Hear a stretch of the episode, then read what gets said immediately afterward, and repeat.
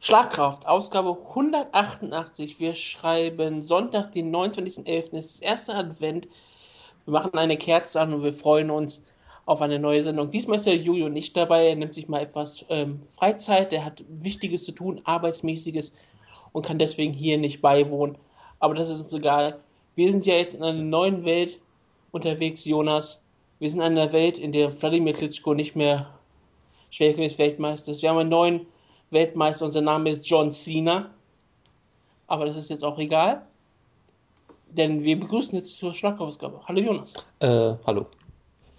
Ja, wir haben heute eine vollgepackte Sendung mit Reviews, Previews und ähm, News-Ecken voller Ideen und Freude. Und ich sag mal so, normalerweise machen wir das wichtige Hauptthema zum Ende, damit die Hörer dranbleiben. Heute sage ich einfach mal, erster Advent, wir machen mal etwas Freude für euch. Wir fangen direkt mit dem wichtigen Thema an. UFC Fight Night 79 Henderson gegen Masvidal war der Main Event. Es war Seoul, Korea und ja, es war eine Show, über die wir nachher noch reden werden, wie sie in Deutschland zu empfangen war. Aber wir fangen jetzt einmal mit den Sportlichen an. Benson Henderson, Masvidal der Main Event. Was war deine Meinung, Jonas?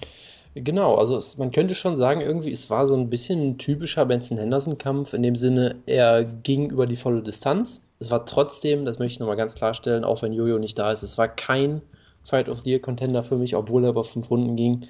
Ich wollte gerade ähm, nachfragen. Ich weiß, ich habe das mir deswegen extra aufgeschrieben, dass ich das direkt am Anfang sagen muss, um diese Unterstellung wieder ähm, aus, ausräumen zu können.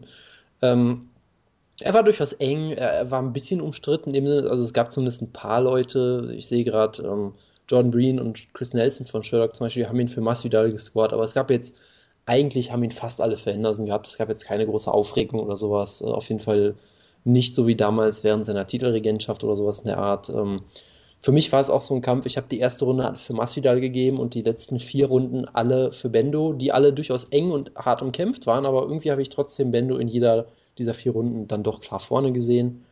Und ja, ich weiß gar nicht, wie viel man darüber sagen soll, aber das war halt einfach ein wirklich, wirklich schöner Kampf. Also er war, war durchaus eng, beide waren im Kampf drin, Bendo sah im Stand äh, nochmal besser aus. Also er hat, ich habe das Gefühl, dass er sich da in jedem Kampf aktuell noch verbessert, wirkt äh, mittlerweile durchaus auch sehr komfortabel da im Stand als Boxer und so weiter und so fort. Weiterhin schöne Kicks natürlich.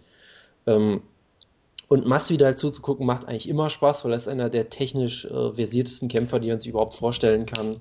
Er hat hier wieder wunderschöne Strikes gezeigt, äh, wunderschöne Takedown-Defense, äh, schöne Scrambles, hat ein paar schöne Guillotines versucht, die vielleicht auch geklappt hätten, wenn er eben nicht gegen Benson Henderson gekämpft hätte, wo sowas halt einfach nicht geht, glaube ich. Ähm, von Oder daher, wenn die schon in Krakau stattgefunden hätte und in Seoul. Genau, äh, da könnte ich auch noch später beim Kampf zu kommen, aber ich weiß nicht, ob wir das machen werden, weil der Kampf eigentlich nicht so interessant war. Ähm, von daher, wie gesagt, am Ende hatte ich ihn relativ klar vorne, aber trotzdem eng, um, eng umkämpfter Kampf. Und ich meine, Masvidal gerade äh, unter dem Gesichtspunkt, dass er hier wirklich kurzfristig eingesprungen ist, hat er sich hier wirklich wunderbar verkauft eigentlich. Und es ist halt so ein bisschen die Story seiner Karriere, dass er halt äh, nie gut genug ist irgendwie, dass du immer denkst, okay, er könnte an einem guten Tag vermutlich irgendwie jeden besiegen, aber er tut es dann irgendwie meistens eben doch nicht auf diesem Elite-Level, weil ihm vielleicht das letzte bisschen fehlt an vielleicht auch strategischer Kampfführung oder ähnlichem, weil von den Skills her hat er wirklich eigentlich alles, das hat man hier wieder mal gesehen. Ähm, von daher, schöner Kampf, es gab teilweise wirklich wunderschöne Scrambles auch, das hat wirklich, wirklich Spaß gemacht und äh, kann man sich auf jeden Fall gut angucken. Und dann gab es halt die Post-Fight-Promo, die auch, äh, sagen wir mal, interessant war. Es gibt da auch einen schönen Artikel von ähm, äh, wer ist es? Ben ja, Fox? Ähm, ja, bitte. Wollen wir erstmal nochmal kurz beim Kampf bleiben? Ja, gerne, doch. Ähm, was sagst du? Glaubst du, dass jemand wie Ben Henderson gegen Masvidal ist er bereit fürs Welterweight? Jetzt wir noch diesen Kampf gesehen. Ich meine, gegen ähm, Brandon Thatch war es ja, ne? Ja. Die Riese.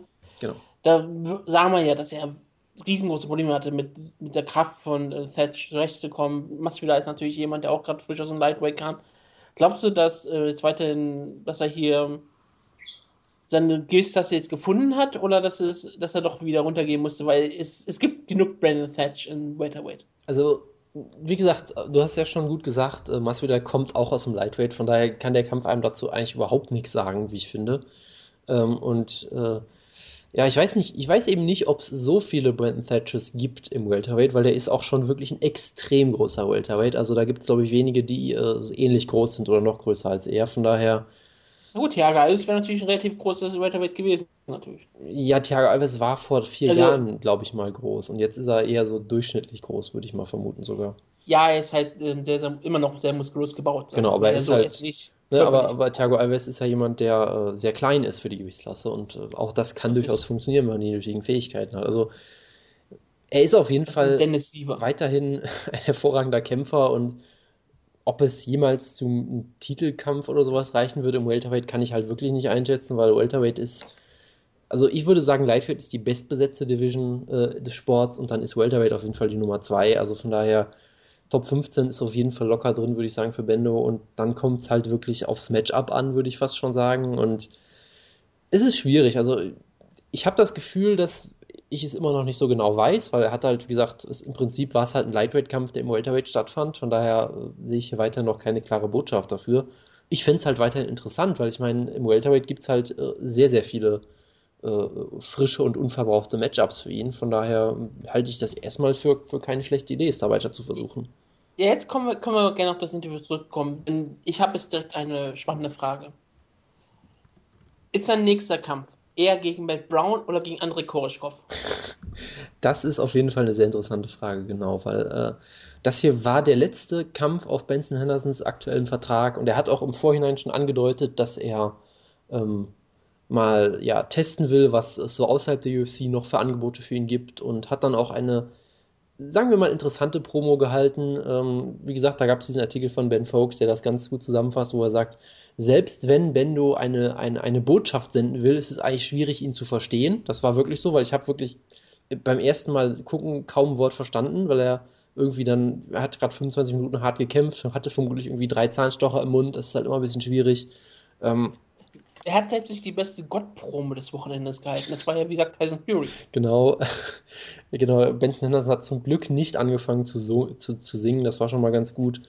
Ähm, und von daher, es, es gab halt viele komische Aussagen irgendwie. Er hat halt so gesagt, ja, äh, war dieser Kampf beeindruckend, äh, damit ich jetzt gegen dich kämpfen kann, hat aber nicht gesagt, wer du bist. Also keine Ahnung, was das jetzt heißen soll. Ähm, er hat dann auch irgendwie seine UFC-Handschuhe ausgezogen, die so in die Kamera gehalten und auf den Boden gelegt, was ja irgendwie so eine Geste ist, die man normalerweise macht, wenn man irgendwie seine Karriere Zurücktritt. beendet. Genau. Ja. Ähm, dann hat er aber auch irgendwie gesagt, ja, wenn ich zurücktrete, will ich in der UFC zurücktreten, aber ich möchte auch den Markt testen. Also es ist halt alles irgendwie sehr offen und ambivalent. Du kannst es halt in viele verschiedene Richtungen auslegen. Du kannst natürlich sagen, hey, er möchte sich einfach nur ähm, ja, eine bessere Verhandlungsposition verschaffen, indem er einfach sagt, hey, das hat für, weiß nicht, Gilbert Melendez auch gut geklappt. Ähm, ich, ich deute mal an, dass ich vielleicht weg will und dann hoffe ich halt, dass ich noch mehr Geld kriege. Ähm, weil das hat er, also er hat ja seinen Vertrag schon mal nachverhandelt, nachdem Melendez in die UFC gekommen ist, meine ich, und hat da auch schon mehr Geld gekriegt. Von daher könnte ich mir das gut vorstellen, aber ich meine, hey, wenn jetzt Scott Coker mit einem gigantisch tollen Angebot um die Ecke kommen würde, vielleicht würde es ja doch annehmen, vielleicht. Ich meine, es gab da auch einen schönen Artikel von Mike Fagan zu, der halt mal so durch, durchspekuliert hat, was es alles sein könnte. Hat doch gesagt, hey, ich meine, wenn es am Ende auf Benson Henderson gegen Ben Askren hinausläuft, hätte ich jetzt auch kein Problem mit. So, also ich würde nicht damit rechnen, dass er zu One FC geht, aber hey, wie Mike Fagan schon schön gesagt hat, wenn Benson Henderson zu One FC gehen sollte, dann könnte er wenigstens bei Ryzen antreten. Das wäre natürlich ein Ja, ganz, klar, großes, ganz großer Pluspunkt. Ähm, das ist natürlich, äh, wird natürlich nicht passieren, aber es ist eine interessante Spekulation. Also ist halt nicht nur die Frage, in welcher Gewichtstasse kämpft er weiter, sondern eben auch in welcher Organisation. Ja? Also kämpft er gegen Andrei Korischkov, kämpft er gegen äh, Will Brooks, kämpft er gegen Justin Gaethje. Es ist halt irgendwie alles offen. Das macht es halt eigentlich aktuell, aktuell sehr spannend. Genau. Von daher, ich würde alles sehr gerne sehen. Ich finde eigentlich alles, ich fände auch diese Ausgänge alle sehr interessant. Also Bendo bei Bellator wäre sehr interessant. Ähm, Gerade auch, weil das dann halt, denke ich mal, auch anderen UFC-Kämpfern helfen könnte, die in einer ähnlichen Position dann sind, äh, um ihren, ihren neuen Vertrag auszuhandeln. Fände ich auch sehr interessant und auch sportlich gäbe es da sehr schöne Matchups. Ähm, und in der UFC natürlich sowieso auch. Von daher, ich, ich bin einfach mal sehr gespannt, äh, was sich jetzt hier äh, so entwickelt. Ich meine, viele Leute unterschätzen ja die richtige Wildcard bei, der, bei den Wettbieten, nicht wahr? Ist das so? Abu Dhabi Warriors. Natürlich, ja. Ich, meine, die könnten mit äh, Ben Henderson hier richtig auffahren. Also ich Gegen- meine, das wäre auch relativ wichtig. Gegen- Gegen Karl Amusu könnte er kämpfen. Genau, oder ich, ich wollte schon gegen Sokodu vorschlagen, was vielleicht doch ein bisschen weit auseinander dann. Äh, nee, aber das, das klingt ja eigentlich auch sehr, sehr gut. Outer Warriors hat nämlich jetzt mit Pancration eine Zusammenarbeit gefunden und sie werden von irgendeinem Russen irgendwie ähm, ähm, unterstützt. Also das ist durchaus möglich. Geld haben sie. Aber One FC ist, glaube ich, gar nicht mal, auch gar nicht mal so unrealistisch für jemanden wie Ben Henderson, der ja ähm, koreanische Wurzeln hat. One FC hat auch Shows überall in ganz Asien. Vielleicht wäre das für ihn vielleicht sogar was Besonderes, da anzutreten. Für Bellator wäre es ein Riesengewinn, einfach einen ehemaligen Champion zu holen, der auch noch jetzt aktuell ein Topkämpfer ist. Auch um damit wieder etwas sportlichen Wert gewonnen zu haben. Und naja, es geht auch wirklich einfach nur ums Wettanbieten, das, äh, das Wettbieten, das zu steigern. Das ist schon ziemlich gut. Und ich meine, Ben Henderson hat ja eine Gehaltssteigerung bekommen. Die war aber dann geknüpft, dass er Champion war. Genau. Und als er nicht mal Champion war, hat er wieder normales Geld bekommen. Oder was man so als normales Geld bezeichnet. Was war es immer so 45.000 für, für Antreten? Und ich, dann noch ich Gewinn weiß das mehr, Doppelte? aber es kann sein, ja. Das ist immer noch relativ viel für einen UFC-Kämpfer. Es ist natürlich aber auch so, dass Ben Henderson jemand ist, bei dem ich mir vorstellen kann, dass der durchaus Sponsoren finden kann. Ich glaube, das ist jemand, der unter, unter Bellator vielleicht sogar mehr Geld verdienen könnte als aktuell in der UFC. Das, äh, das kann durchaus sein, ja. Also, Gerade mit den ganzen, ganzen christlichen MMA-Marken, die es da so gibt und die ganzen. genau. Da ist ja auch jemand, der das äh, sehr gut äh, vermarkten Ich meine, könnte. ich mein, kannst du dir einen besseren Brand Ambassador für Jesus Didn't Tap vorstellen? nee, äh, ganz ehrlich gesagt nicht, weil ich meine, er tappt eigentlich nicht. Genau, und, er, Das und, und, er und er redet die ganze Zeit über Jesus, also es ist einfach nur perfekt. So, es wäre totale Brand-Synergy. genau. Das, das muss man ganz klar sagen. Und ähm, ja, ich meine, er wäre bei Plateau auch wirklich ein, jemand, den sie gut vermarkten könnten. Auch so generell, er hätte viele interessante Gegner, sei es ein Welterweight und ein Lightweight. Aber wenn, wenn wir jetzt sagen, er bleibt in der UFC, sagst du wirklich, soll er im Welterweight bleiben? Wenn, sagen wir, er bleibt in der UFC. Punkt. Weil geht er nach Bellator oder nach ONE FC, geht er halt dahin, wo, wo die, geht er in die Gewicht- Gewichtsklasse, wo es die besseren Gegner gibt. Da geht er ins Moneyweight. King, Geht er wie ins King Moneyweight, Mo sagt ja. würde, genau. Das ist komplett richtig. Dann geht er halt aber dahin, wo die besseren Gegner sind. Das wäre bei Bellator das, das Lightweight und das wäre zum Beispiel bei ONE FC versus Welterweight. Genau, Ohne jeden Zweifel. genau. Bei UFC ist es dann offen. Es gibt die ähm, Haifisch Division im Lightweight. Und Welterweight ist auch nicht viel, viel, viel, nicht viel einfacher, hast du ja schon angesprochen. Auch eine sehr, sehr starke Division, die nicht nur Top Heavy ist, sondern wie gesagt auch sehr, sehr starke ähm, normale äh, Kämpfer hat. Also die ganzen Top 15 sind da richtig starke Kämpfer. Nicht so, nicht so Elite wie Lightweight, aber auch sehr, sehr stark. Und was sagst du? Soll er ins Lightweight gehen oder ins Welterweight äh, bleiben? Also ich würde, glaube ich, aktuell Welterweight ähm, interessanter finden, muss ich sagen, weil im Lightweight wird es halt echt schwierig für ihn, glaube ich, weil wenn du überlegst, Er aktuell muss ja schon seine Hose ausziehen. Bei Genau, den, also da, das, bei das den Weights. äh, kommt dazu. Also die Weightcuts scheinen ja schon lange für ihn ein Problem gewesen zu sein, auch wenn es in den Kämpfen jetzt scheinbar nie so den Effekt hatte, aber rein gesundheitlich wäre das sicherlich auch besser. Und wenn du dir auch mal Lightweight anguckst, ich meine, du hast als Champion äh, Rafael dos Anjos, der hat ihn ausgenockt. Dann hast du als Num Number One Contender aktuell Pettis, der hat ihn klar besiegt, äh, zweimal. Du hast Donald Cerrone, der hat äh, eine Decision über ihn gewonnen, die für viele äh, falsch war, aber ich meine, die haben jetzt dreimal gegeneinander gekämpft, da wird es keinen vierten Kampf geben so schnell. Also von Genau. daher, die, die Top 3 äh, ist erstmal schon quasi tabu für ihn und danach fängt es halt an mit Habib Nurmagomedov. Ob du jetzt gegen den unbedingt kämpfen willst, ist halt nochmal die große Frage. Äh, und dann Eddie Alvarez, Michael Johnson, Edson Barbosa, das sind die aktuell über ihm gerankten. Also das sind halt auch schon richtig harte Brocken.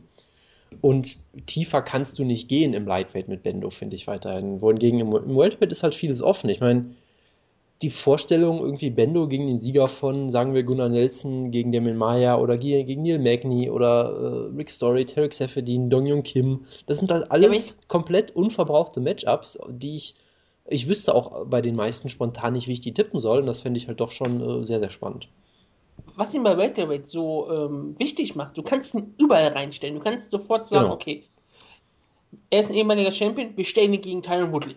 Ja. Als Beispiel. Kann man, kann man auf Oder wir stellen ihn gegen Rory McDonald. Weil er ist ein ehemaliger Lightweight-Champion, er ist groß genug, er ist, ein, er ist ein Name, er ist halt ein, kein riesengroßer Star, aber er ist halt jemand, der ohne Probleme eine Fox, Fox-Card headline könnte, mit, gegen Rory McDonald, als beispielsweise.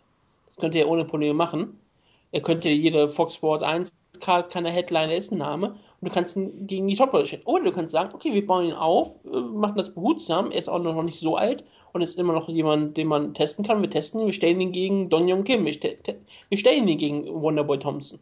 Genau, also das ist Das- halt, ich, deshalb glaube ich halt auch, dass die UFC da auf jeden Fall äh, sehr viel äh, machen wird, um ihn bei sich zu behalten, weil er, ich glaube schon, dass er für die UFC auch ein durchaus wertvoller Kämpfer ist. Es ist jetzt natürlich kein Draw an und für sich, aber er ist auf jeden Fall ein glaubwürdiger Kämpfer, den du immer in Main Event für so eine Show stellen kannst. Und das ist, glaube ich, gerade im aktuellen Zeitalter, wo du so viele Shows hast und sich so viele Leute verletzen, ist das schon äh, extrem wichtig, so jemanden bei der UFC äh, unter Vertrag zu haben. Er ist ein Name und er ist jemand, den die Fans kennen. Ich meine, wie gesagt, er genau. war auf genau. Fox, Fox gerade schon, er war auf vielen Pay-Per-Views.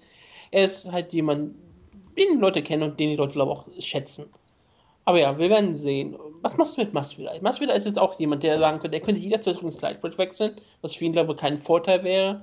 Aber im Welterweight hängt er auch so im, nirgendwo ab. Er ist nicht gerankt, aber hat eigentlich immer das durchaus Potenzial, ein gerankter Kämpfer zu sein. Aber es hat natürlich auch wieder eine Niederlage. Nicht gegen Topmann, er hätte sonst gegen Donjon Kim kämpfen sollen. Das wäre auch ein schwerer Kampf gewesen. Er hat hier aber eine sehr, sehr gute Figur gemacht.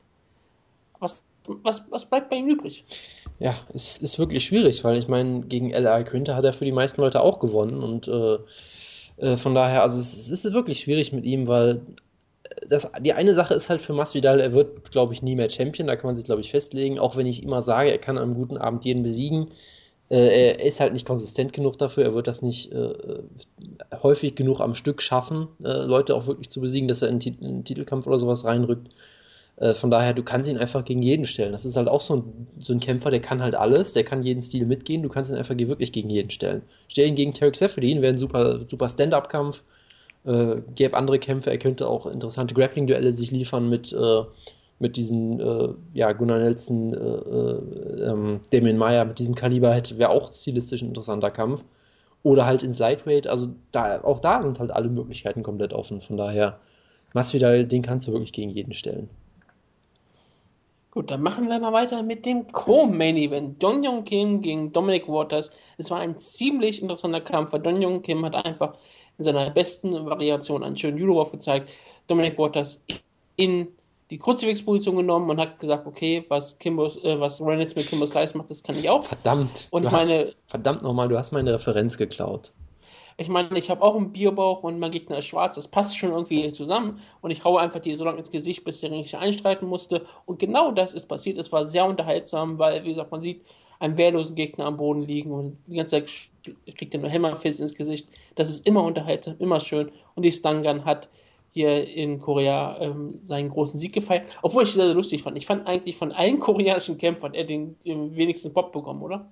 Äh es, Weiß ich ehrlich Also wenn ich zum Beispiel, wenn ich, wenn ich, das äh, so nehme mit den Korean ähm, Superman oder mit ähm, Hamdallah Silva, die haben riesengroße Reaktionen bekommen, als sie okay. rauskam. Und Don Jung Kim wirkte teilweise so wie, ja, du bist schon so lange in Amerika. Das, äh, das, riesengroße das, äh, Reaktion. kann natürlich sein, das ist mir ehrlich gesagt. Es, es, klang, es klang so. Also ich fand, seine Reaktion wäre etwas gedrückter okay. als bei den anderen, aber das ist, ist ja auch egal, er ist trotzdem der größte koreanische Kämpfer, den sie haben. Genau. Und wie gesagt, hat hier mit Dominic Waters, der natürlich ähm, keine Chance hat. Ich meine, der sollte ja irgendwo in den Prelim kämpfen, Daniel Kim sollte gegen Masvidal kämpfen. Da ist es halt äh, tragisch gewesen für Waters. Und Daniel Kim hat halt das gemacht, was er machen musste. Genau. Und das in perfekter Form. Er, er konnte nur verlieren, hat eigentlich trotzdem irgendwie gewonnen. Genau, also ich meine, äh, Waters, der hätte vielleicht gegen Dong Jung Kim eine Chance gehabt, aber nicht gegen Dong Jung Kim. Das kann man mal ganz klar festhalten. Richtig. Dieser Card. Und ja, äh, ich hatte ja diese Anspielung, glaube ich, im Cyber schon gemacht. Das war das dominanteste Crucifix seit Ryan Nelson bei Ultimate Fighter. Weil du siehst das ja, also ich meine, wenn du sowas siehst, äh, was du halt oft siehst, ist, dass Leute entweder sofort wieder rauskommen aus so einem Crucifix oder das andere wäre, das andere Extrem wäre halt dieses Crucifix von John Jones damals, wo nach drei Sekunden im Crucifix der Kampf einfach vorbei ist, weil er so schlimmes Ground Pound hat. Aber hier war der wirklich locker eine Minute oder sowas in diesem Crucifix und äh, der Gegner hat ja wirklich alles versucht, um da rauszukommen. Er hat sich äh, gewunden wie sonst was, hat versucht, seine Beine hochzuschmeißen, hat sich nach links wegbewegt, nach rechts wegbewegt äh, hat da wirklich alles gemacht, was man sich überhaupt vorstellen kann. Und Dong Kim hat sich, glaube ich, keinen Millimeter bewegt. Also das war wirklich eine, eine Top-Control, die wirklich unfassbar beeindruckend war. Und er hatte halt nicht. Ja, genau. Und er hatte halt eine nicht, Situation am Anfang, wo er es vielleicht hätte drehen können. Und dann mhm. war keine Kontrolle mehr. Ja, und, und er hatte halt auch den, den zusätzlichen äh, Nachteil. Ich meine, er ist nicht Ryan Nelson. Er kann sich nicht mit seinem gigantischen Bauch einfach auf den Gegner drauflegen, sondern es war wirklich alles äh, wunderbar äh, technisch auch und mit, natürlich auch mit Kraft äh, wunderbar gemacht. Und du hast es ja wunderbar gesagt, ich meine, eigentlich konnte er hier nur verlieren und hat trotzdem gewonnen, weil äh, es ist ein Gimmikampf und Dong Yun Kim ist bekannt dafür, dass er entweder stinklangweilig kämpft oder irgendwie denkt, er wäre ein Street Fighter Charakter und irgendwie wilde Spinning Elbows und sowas zeigt und er hat halt beides nicht gemacht. Er hat halt äh, äh, sicher, sicher gekämpft im Prinzip und auch sich auf seine Stärken berufen, nämlich sein Judo und gleichzeitig hat er einen Finish gekriegt. Also besser äh, geht's eigentlich nicht. Und dann hat er im Interview danach, genau, hat er äh, ein Rematch gegen Damien Maya gefordert und danach war ich mir, ich weiß nicht, ob du das Interview gesehen hast, ich bin mir 100% sicher, dass er irgendwas von Title Shot gesagt hat, wo die Fans auch sehr laut applaudiert haben und der äh, Übersetzer hat das einfach nicht mit übersetzt. Er hat einfach gesagt, ja, ich möchte gegen De De Damien Myers kämpfen oder so. Hat dann auch irgendwie den Vor- und Nachnamen von Damien Meyer komplett falsch übersetzt. Und das war irgendwie so ein, so ein sehr lustiger Moment. Aber ja, Dong und Kim äh, weiter auf jeden Fall Top 10 im Welterweight, klare Sache. Ja, er ist halt wirklich der ewige Japan-Kämpfer im Welterweight. Auch jemand, der immer so zwischen 10 und 5 irgendwo gerankt ist. Und irgendwie nie über was hinwegkommt. Er wird nie aus, er wird, ich glaube, wird nie aus der Top 10 rausfallen, außer irgendwann, wenn er alt ist, logischerweise, aber jetzt auf diesen Höhepunkt seiner Karriere, der ja auch ohne Ende ist. Ich meine, es ist 34, ist wirklich auf Akte, auf seinen, bestimmt auf seinen Zenit. Er wird so lange nicht rausfallen, bis er alt wird und er wird, glaube ich, auch nie wieder, er wird, glaube ich, nie nach ganz oben klettern, aber wie gesagt, seine, als er mal nah am Teilchef war, wie gesagt, gegen Tyron Woodley, wurde er ähm, mehr oder weniger klar besiegt. Jetzt muss man halt mehr oder weniger fragen, was machst du mit ihm? Weil, wie gesagt, das war kein Sieg, der ihn irgendwie weiterbringt. Das war einfach nur ein Kampf. Hätte er schlecht ausgesehen, wäre das schlecht für ihn gewesen. Er hätte gut ausgesehen, also war es halt einfach nur ein Sieg. Und jetzt steht er hier und er, er kann keinen Title Shot bekommen, er kann keinen Title Emulator bekommen. Es hat mitten im Nix. Ja, also von daher, ich, ich fand seinen Vorschlag selber eigentlich auch ganz gut. Ich meine, stelle ihn doch einfach gegen den Sieger von äh, Damien Meyer gegen ähm, Gunnar Nelson. Das, ist, das wird dann ein komplettes Grappling-Fest, das äh, könnte ich mir sehr gut vorstellen. Und ich meine, der erste Kampf von Meyer gegen Kim war auch so merkwürdig, äh, mit, seinem, mit seiner Muskelzerrung oder was auch immer er da hatte. Der Ausgang war da so merkwürdig, dass das auch äh, wunderbar, äh, wunderbar Sinn machen würde. Ich meine, sie sind auch aktuell auf 6 und 7 gerankt, glaube ich. Äh, von daher äh, passt das alles schon. Das ist, finde ich, eine wunderbare Ansetzung dann. Ich muss aber ganz ehrlich sagen, ich möchte ihn eher gegen Matt Brown sehen meine, Donjong Kim hat ein gutes Judo. Matt Brown ist ein Weltklasse-Judoka. Absolut, ja. Und sie sind absolut. beide Kämpfer, die gerne brawlen. Ja, ja, es ist, äh, es ist Auch noch sehr technisches Brawling. Ich glaube, das könnte ein richtig spektakulärer Kampf sein, ganz ehrlich gesagt. Es ist quasi ein Mirror-Match, kann man eigentlich sagen. Ne? Also ja, also Donjong Kim ist der koreanische Matt Brown. Äh, absolut, absolut, ja. Aber ich meine, ist mal ganz ehrlich, das wäre eigentlich ein ziemlich interessantes Matchup. Das wäre auch ein wunderbares Matchup, ja, natürlich. Steven Wonderboy Thompson ist ja auch noch da. Ja, also den kann man auch immer mit reinwerfen, das, das geht da, immer. Da könnte sich Donion Kim mit, mit im Kreise drehen, alles wäre gut. Okay, es ja. kämpfte, es gab einen ähm, anderen Kampf, über den wir sprechen müssen. Warte, äh, wie heißt er? Sho Jung Hon, Sexy Hon, kämpfte gegen den Soldier of Plagiat, Alberto Mina. Und es war ein Kampf, den hat, wo es sehr viele Scorecards gab, die Leute ähm, gelesen haben. Also sehr viele unterschiedliche Scorecards. Manche sagten, oh Gott, das müsste hier ein Draw geben. Manche hatten Akiyama irgendwie vorne. Manche sagten, Mina müsste vielleicht auch eine 10-8-Runde bekommen. Manche sagten, das letzte Runde von Mina war nicht mehr mehr 10-8. Das war eigentlich schon 10-7, weil er gar nichts mehr gemacht hat. Manche sagen, es muss mindestens eine 10-8 geben. Aber es gab keine einzige 10-8 bei den Punktrichtern. Und ja, Jonas, wie hast du den Kampf gesehen? Hast, wie viel 10-8-Runden hast du gesehen? Also, ich habe den Kampf leider gar nicht gesehen, weil ich äh, tagsüber den Fehler einmal gemacht habe, auf Twitter zu gehen. Da lief gerade genau dieser Kampf und ich wurde halt äh, genau vom Kampfausgang gespoilert und habe mir den Kampf dann nicht mehr angucken können in Gänze. Von daher kann ich da leider, leider überhaupt nichts äh, zu beitragen.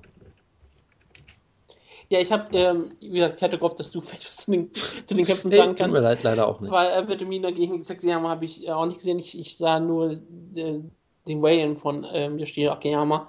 Und da war ich halt so begeistert davon, wie viele männliche Zuschauer nur am Jubeln sind, wenn sie die, die, also die Physik von Yoshihiro, die Physis von Yoshihiro Akiyama sehen. Ja, die Physik auch, er ist ein Judoka.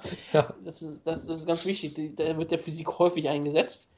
Ganz bekannter, ganz bekannter Stil dafür, hat sehr viel Kicks im Kampf gezeigt. Aber ja, ähm, Akiyama ist wirklich was Besonderes. Er ist mein bekannter Bodyfriend, ohne jeden Zweifel. Aber ja, ähm, Alberto Mina ist jetzt ein ziemlich interessanter Geg äh, Kämpfer geworden. Jetzt zwölf, zwölf Kämpfe, zwölf Siege. Und ja, ist halt niemand, niemand kennt ihn. Nicht mal Jonas kennt sein Nickname. Deshalb fragt er mich gerade, warum ich Soldier of Plagiat gesagt habe. Sein Nickname ist Soldier of God. Okay, das ist, das, das, ist, das ist äh, eine Katastrophe. Der muss sofort gefeiert werden. Das, das geht ja überhaupt nicht, ja. dass man hier so. Er ist jetzt seit zwei Kämpfen in der UFC, hat er zwei Japaner besiegt. Das spricht jetzt für ähm, großes, großes Talent. Er hätte zweimal gegen andere Kämpfer antreten müssen. Aber die Kämpfe haben nie stattgefunden. Einmal gegen Jack Cummings hätte er kämpfen sollen, da hat Cummings das äh, Gewicht verpasst, der Kampf hat nicht, statt, gar nicht stattgefunden. Und gegen Sheldon Westcott sollte er kämpfen, hat sich auch Westcott dann verletzt und er kämpfte dann gegen Jinjo Ansai. Ja, er ist scheinbar ein gutes Talent, er ist aber auch schon 33, wenn du in 12-0 bist. Was willst du dann tun? Ja, und die Frage ist halt, bist du ein tolles Talent, wenn du eine fragwürdige Decision gewinnst gegen einen 40 Jahre alten Akiyama? Also, ne, ist halt auch mal so eine Sache. Von daher, wie gesagt, zum Kampf selber kann ich auch nichts sagen. Ich bin äh, großer Gegner von Alberto Mina jetzt, äh, jetzt, wo ich das mit dem Nickname weiß und viel mehr äh, kann ich dazu auch nicht sagen. Das hätte mich jetzt auch wirklich überrascht. Aber den Opener hast du gesehen, habe ich auch gesehen, aber ich überlebe die, die erstmal das Wort. Der Korean Superman war es doch, ne?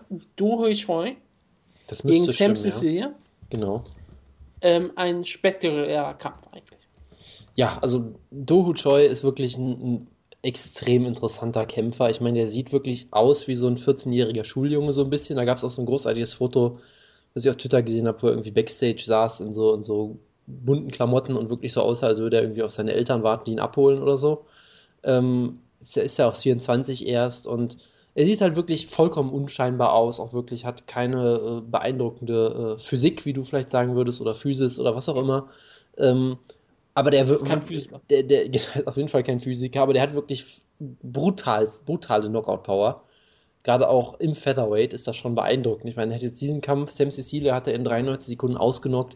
Sam Cecilia ist jemand, der ist ein Brawler, der ist ein harter, harter Striker, der wurde noch nie äh, ausgenockt. Der hat scheinbar einmal per TKO verloren vor, vor einer Weile mal, aber das war, glaube ich, genau, das war, das war nicht so brutal auf jeden Fall. Von daher, Sam Cecilia so auszunocken, ist schon sehr beeindruckend. Sein äh, UFC-Debüt hat er per Knockout gewonnen in 18 Sekunden. Also, das ist wirklich so jemand, ähm, er hat einen sehr äh, zuschauerfreundlichen Stil, könnte man vielleicht sagen. Und er haut wirklich unfassbar hart zu und ist ein wunderbarer Finisher. Also, das ist jemand, auf jeden Fall ein interessantes Talent, äh, den man auf jeden Fall im Auge behalten sollte und sah hier auch wirklich wunderbar aus.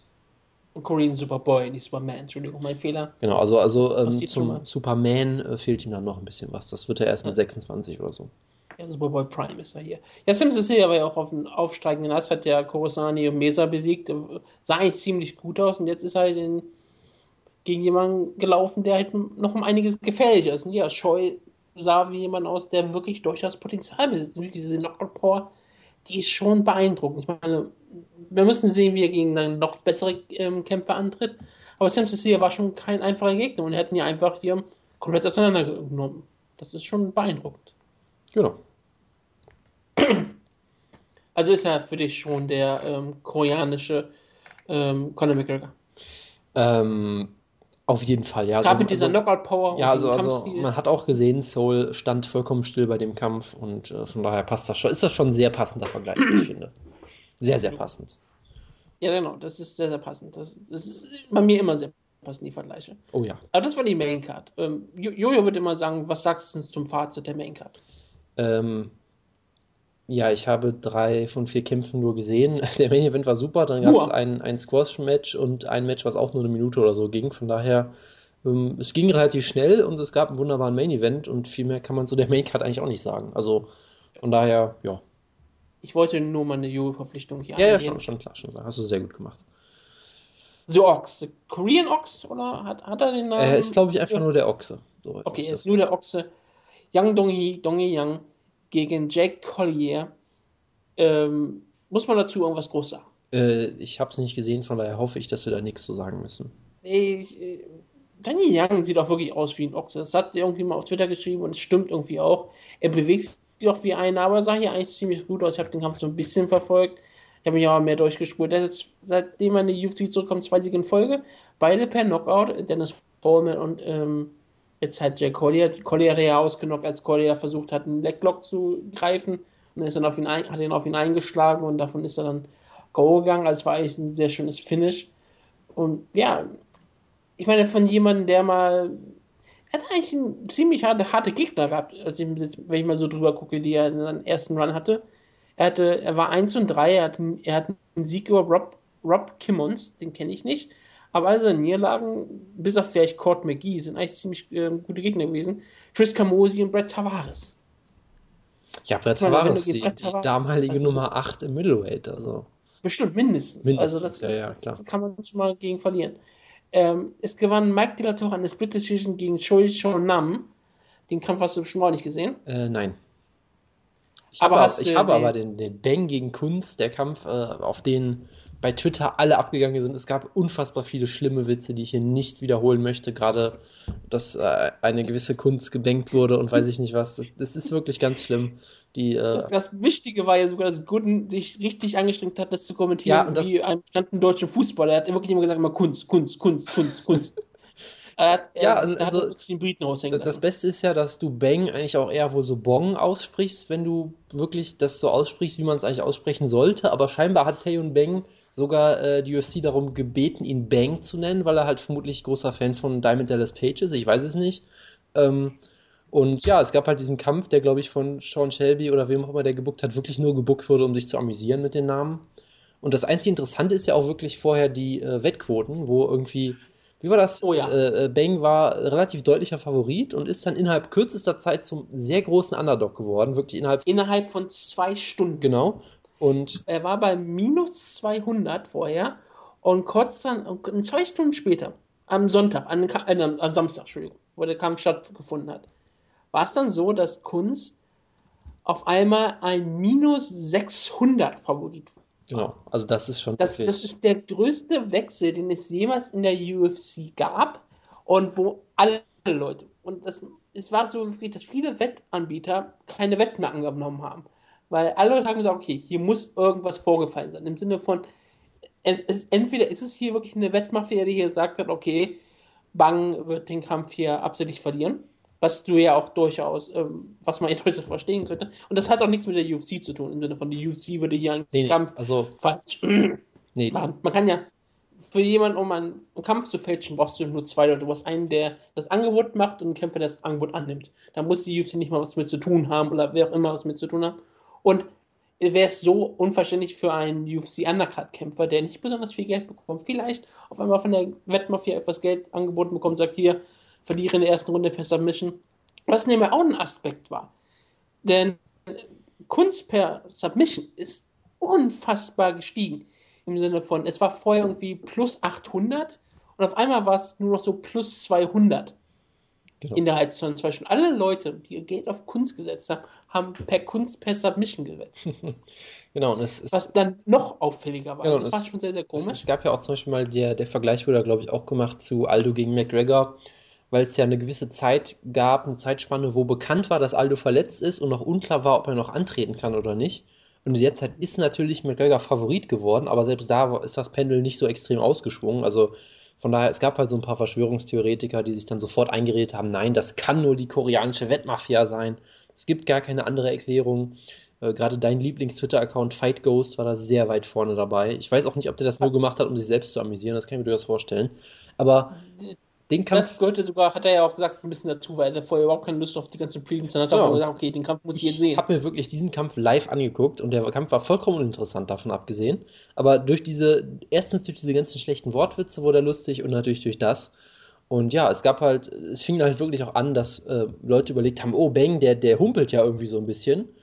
Wo natürlich auch das die Frage ist, ob man sich wo das. Viele Leute gesagt haben, dass das der Auslöser war. Okay, also beim Entrance meine ich jetzt. Das war ja da lange schon vor die, vor die Wettquoten sich verändert haben. Da gab es Leute, die gesagt nein, nein. haben.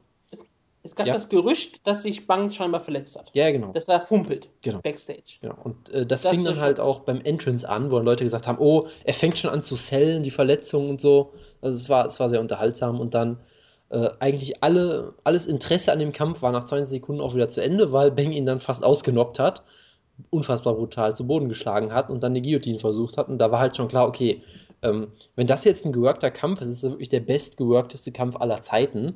Weil wenn du dir mal geworkte Kämpfe anguckst, sind die, äh, wo sich, ist das immer so, dass beide sich so mit Samthandschuhen anpacken, damit ja nichts schief geht. Und er hat halt wirklich versucht, seinen Gegner auszunocken und hat es fast geschafft. Also von daher, da war dann schon klar, okay, es wird kein Fix sein, aber ähm, vielleicht ist er wirklich verletzt, weil du hast halt wirklich gesehen, Äh, Bang konnte nach zwei Minuten seine Hände nicht mehr hochnehmen, die waren wirklich nur noch auf Hüfthöhe. Äh, von daher äh, ist es dann, glaube ich, auch. Für Tyson Fury auch funktioniert. genau, genau, das war, glaube ich, keine strategische Entscheidung bei Bang. Ähm, und er hat dann tatsächlich den Kampf doch noch gewonnen, weil, was auch noch schön war, weil scheinbar Leo Kunz äh, vom, Punkt, äh, vom, vom Schiedsrichter so ein bisschen gescrewt wurde durch ein Stand-up in der dritten Runde. Also von daher, äh, dadurch war es halt unterhaltsam. Der Kampf selber war wirklich ziemlich schlecht, weil Kunz, glaube ich, einfach kein besonders guter Kämpfer ist. Und Bang ist jemand, der ganz unterhaltsam ist, aber der halt scheinbar verletzt war und deshalb auch nicht vernünftig kämpfen konnte. Und äh, jetzt haben wir auch schon viel zu lange über diesen Kampf geredet. Wenn Bang nie wieder in der UFC kämpft, der wird irgendwann fragen, was ist mit ähm, Troy Bang passiert, er ist in einem Zeugenschutzprogramm. Genau. Denn naja, wenn der Feldkraft nicht gewinnen sollte und er hat noch einmal doch per Split Decision gewonnen, er sah auch nicht wirklich glücklich aus, dann wissen wir, was passiert ist. Aber ja, es gab auch einen wunderbar unterhaltsamen Kampf. Soyham gegen Courtney Casey. Wie gesagt, ähm, John Calderwood Sloppy Seconds. Beide haben ihr Debüt gegen Calderwood gefeiert. Beide sahen besser aus, als man von beiden es erwarten hätte gegen Calderwood, aber beide am Ende haben ihren Kampf verloren. Und Soyham, sehr sympathische Kämpferin. Sie ist so unfassbar klein. Sie ist eigentlich eine Atomweight-Kämpferin. Vielleicht ist sie da vielleicht sogar noch zu groß für, äh, zu klein für. Sie ist wirklich ähm, sehr zielig geworden. Courtney Casey ist natürlich auch ziemlich groß für die Gewichtsklasse. Also da war ein Unterschied von ungefähr 6 Inches und that's what she said. Und ich meine, hier war es ein sehr, sehr spektakulärer Kampf. Ähm, ich habe ihn vor der Länge gesehen, hat mir auch sehr viel Spaß gemacht. Sehr, sehr viel sloppy Striking. Es war halt nicht wirklich ein perfekter Kampf. Ham ist zum Beispiel immer, wenn sie geschlagen wurde, einfach nur rückwärts zurückgelaufen Casey hat sie dann verfolgt und dann haben sich mehrfach ins Gesicht, hart einfach nur ins Gesicht geschlagen, viele Leg-Kicks gezeigt. Es war halt kein Kampf, wo man sagen muss, oh, hier technisch super Striking, obwohl ähm, Courtney Casey scheinbar in Polen mit Johanna Champion trainierte. Und das hat man hier nicht wirklich gesehen. Man sah aber wirklich, dass sie einen unfassbaren Reichweitenvorteil hatte.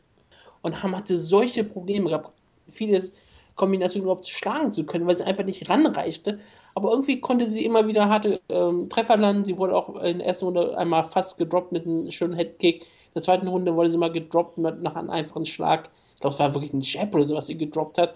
Und man sah, okay, hier ist, hier ist auch so ein bisschen das, was, wir, was man bei Benson Henderson gegen Brandon Thatcher, immer wenn Casey wirklich traf, dann war Ham wirklich gerockt, dann wurde sie wirklich durchgeschüttet. Aber Ham hat hier eigentlich das, am Ende war sie die bessere Strikerin und hat hier den Kampf dann auch verdient gewonnen. Es war ein unterhaltsamer Kampf, man muss ihn nicht unbedingt gesehen haben, aber ja, es gab einen ähm, schönen Kanzpunt, wie man so jetzt sagen könnte. Es war vielleicht, ich weiß nicht, was der erste Low Blow beim Frauenkampf, auf jeden Fall war das Publikum ähm, sehr unterhaltsam dabei. Ich weiß nur, dass ähm, ich irgendwie alle Frauen, denen ich auf Twitter folge, haben, glaube ich, gleichzeitig einen Witz darüber gemacht, dass es passiert ist. Das war auch sehr schön, ja. Ja, es tut weh. Das, Aber natürlich, äh, äh, Guten, ja. hat, Guten hat natürlich auch gesagt, dass Serpin der dritte Mann im Käfig ist. Deswegen vielleicht wisst ihr auch weiß ja vielleicht ein bisschen mehr davon. Das macht den Kampf natürlich auch noch viel interessanter. Aber ja, im Zoe haben sympathische äh, Dame. Sie ist einfach trotzdem zu klein für die Gewichtsklasse. Sie braucht wirklich vier Inches mehr. Wie gesagt, that's what she said. Aber sie braucht, sie ist einfach wirklich zu klein. Und die UFC wird keine Atomweight Division starten. Nicht in absehbarer äh, Zeit. Erst kommen ja, wenn, wenn du erstmal die Flyweights zu den Frauen und selbst das ist eher nicht zu erwarten. Aber ja, sie, sie ist unfassbar unterhaltsam. Ihr Kampf mit Calderwood war sehr unterhaltsam, dieser Kampf war sehr unterhaltsam. Sie wird nie ein Champion werden, in der Gewissheit logischerweise, weil die Gegnerin zu groß sind. Sie kann aber mit vielen Kämpferinnen unterhaltsame ähm, Slugfests feiern und das mehr braucht man manchmal auch nicht. Und Courtney Case hat jetzt zwei Niederlagen in der UFC, das ist jetzt nicht besonders gut. Sie hat einen 4-3-Rekord, ich glaube nicht, dass die noch lange Zeit in der UFC kämpfen wird. Aber bisher hat sie mir eigentlich immer auch sehr, äh, sehr gut unterhalten. Ich habe eine Lösung für dich. Hemdaley Silva gegen Michelle Watterson, sobald die wieder fit ist. Ja, also die beiden würden ja von der Gewichtsklasse ähm, gut zusammenpassen, bei der ehemaligen Weltkämpferin. Absolut, und das wäre ein sehr, sehr unterhaltsamer Kampf. Watterson, eine sehr, sehr interessante Kämpferin. Genau. Gut. Wir haben, okay, Freddy Serrano gegen Suke Yao. Yao, ähm, ehemaliges Tafshina ähm, Standout hat hier auch gekämpft wie ein China Standout, indem er sich die, ähm, den Ellbogen gebrochen hat, scheinbar. Genau, er hat äh, sich gedacht, was Shogun Hua äh, kann, kann ich schon längst und hat versucht, einen Takedown zu stoppen, indem er sich mit der Hand abgestützt hat und die Hand, äh, also der Arm ist dann quasi durchgebrochen. Das war. War das nicht vor kurzem irgendwo anders, aber in irgendeiner Indie-Show, das war irgendwo vergift wurde die ganze das, Zeit, dass äh, jemand falsch kann gefallen ist? durchaus sein. Sowas passiert ab und an immer mal wieder. ich hatte so kurz das gesehen. Ja, Freddy Serrano ist jetzt 3 und 0. Ich, ähm, Gooden ist komplett auf ihn abgedreht, abgedreht über seine unfassbare Knockout-Power. Vielleicht, vielleicht, ja, vielleicht hat er ihn ja mit Sean Soriano verwechselt. Das, das kann sein, ja. Aber ähm, er hat damals äh, das Tough äh, Latin America 1 äh, Finale verloren gegen Alejandro Perez.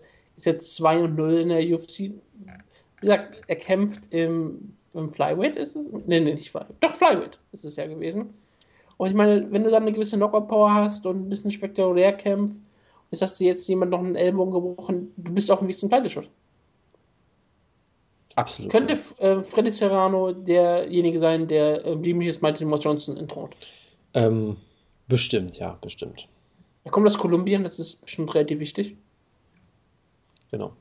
Wir reden schon viel zu lange über diesen Kampf, bitte. Ja, äh, über Beltran und Gong Yon Ning hast du bestimmt nicht gesehen. Äh, nein.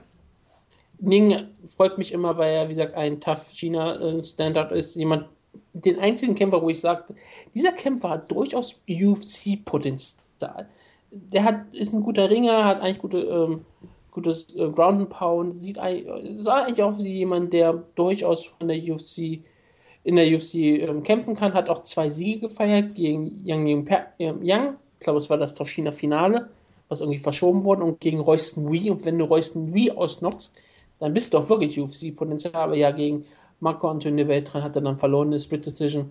Aber das ist völlig egal, denn wir haben noch den Opener, über den Jonas, glaube ich, 20 äh, Minuten reden möchte. Dominic Steele gegen Dong Jung Kim. Den Namen habe ich heute, glaube ich, schon mal gesagt. Aber diesmal kämpft er gegen Nonstop Action Pack Dominic Steele. Ja, also das hatten, hätten wir vielleicht eben noch erwähnen sollen bei äh, Dong Jung Kim. Das ist ja eigentlich sehr beeindruckend, dass er so stark gegen Dominic Waters aussieht, obwohl er vorher am Abend brutal ausgenockt wurde mit einem Slam. Daran kann er sich nicht mehr erinnern. Also, also das war wirklich äh, Vintage Quinton Rampage Pride Never Die Finish. Das war wirklich ein sehr, sehr schöner Knockout. Und äh, es ist schon beeindruckend. Plus, dass, Eibel. Genau, das, genau, es gab noch ein paar brutale Elbows, weil der äh, Schiedsrichter zu spät dazwischen gegangen ist. Also, es ist dann wirklich beeindruckend, dass Dong Kim dann so gut wieder rauskommt im Co-Main-Event. Äh, Finde ich auch gut, dass sie ihm dann ein bisschen Zeit gegeben haben, sich noch zu erholen. Nee, also der zweite Dong Kim auf der Karte hat leider keinen Erfolg gehabt und wurde hier brutal ausgenockt. Und wenn er nicht Dong Kim äh, heißen würde, hätten wir eh nicht drüber geredet. Von daher können wir es vielleicht damit auch äh, sein lassen dann. Ja, aber Dominic Steele, das war schon sehr beeindruckend. Ist er der neue Phil Harris? Bestimmt, ja, bestimmt.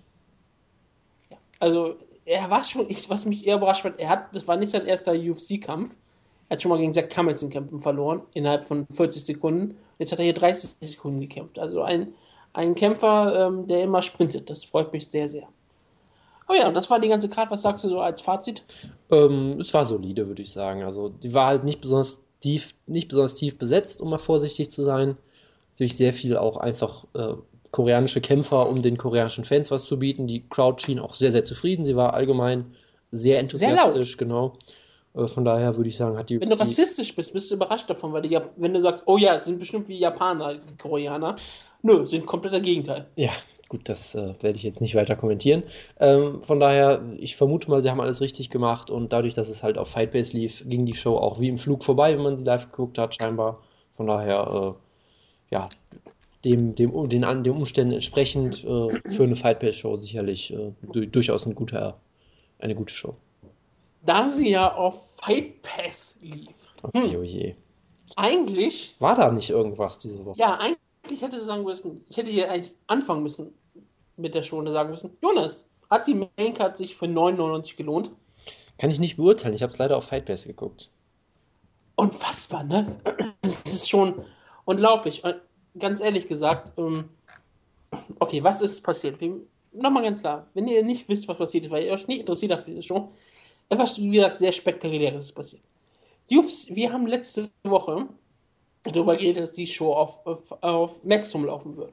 Und eigentlich habe ich mich danach dafür so ein bisschen geschämt, weil ich dachte, warte, das ist, ähm, es zählt ja gar nicht zum Nahen Osten, denn laut der, durch der UFC-Pressemitteilung, die es ja damals mal gab, laufen nur Fight Pass-Shows, die in Europa, äh, den Nahen Osten und Afrika stattfinden. Also wie gesagt, UFC Mauretanien. Das sind die Shows, die auch auf Maxdome verfügbar sein werden, die dann halt 9,99 Euro kosten werden. So wie die Irland-Show beispielsweise.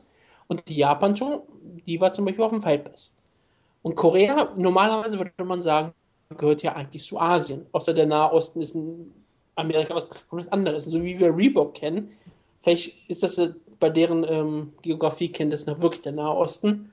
Deswegen ähm, kann das ja durchaus der Fall gewesen sein. Ich habe mich danach ein bisschen geschämt, weil ich dachte, ich, ich, ich habe mich so häufig diese Pressemitteilung durchgelesen, habe trotzdem geglaubt, dass die Show auf dem Fight Pass läuft. Und habe ich schon gedacht, oh Gott, wir haben so viel Schwachsinn geredet. Und dann kommt sofort die Meldung von der UFC, nein, die Show läuft ähm, auf dem Fight Pass. Und das war dann schon so ein bisschen, okay, also wir haben, wir haben falsch gelegen. Schade. Aber irgendwie hatte ich auch im Hinterkopf gehabt, dass ich mal gehört habe, dass die UFC sagte, dass sie auf Maximum laufen wird, weil das hat schon Oliver Kopp mal bei, ein, äh, bei irgendeinem Pay-Per-View erwähnt. Ich bin, mir, ich, ich bin mir sicher, dass ich irgendwie auch mal gehört habe. Deswegen haben wir letzte Woche so drüber geredet. Aber am Montag, direkt, dass wir die Show hochgeladen haben, also am nächsten Tag, hat die UFC gesagt, hey, ähm, die äh, Korea-Show als Fight Pass Show. Ihr könnt die ganze Show Fight Pass schauen. Kein Problem. Leute haben sich also gefreut.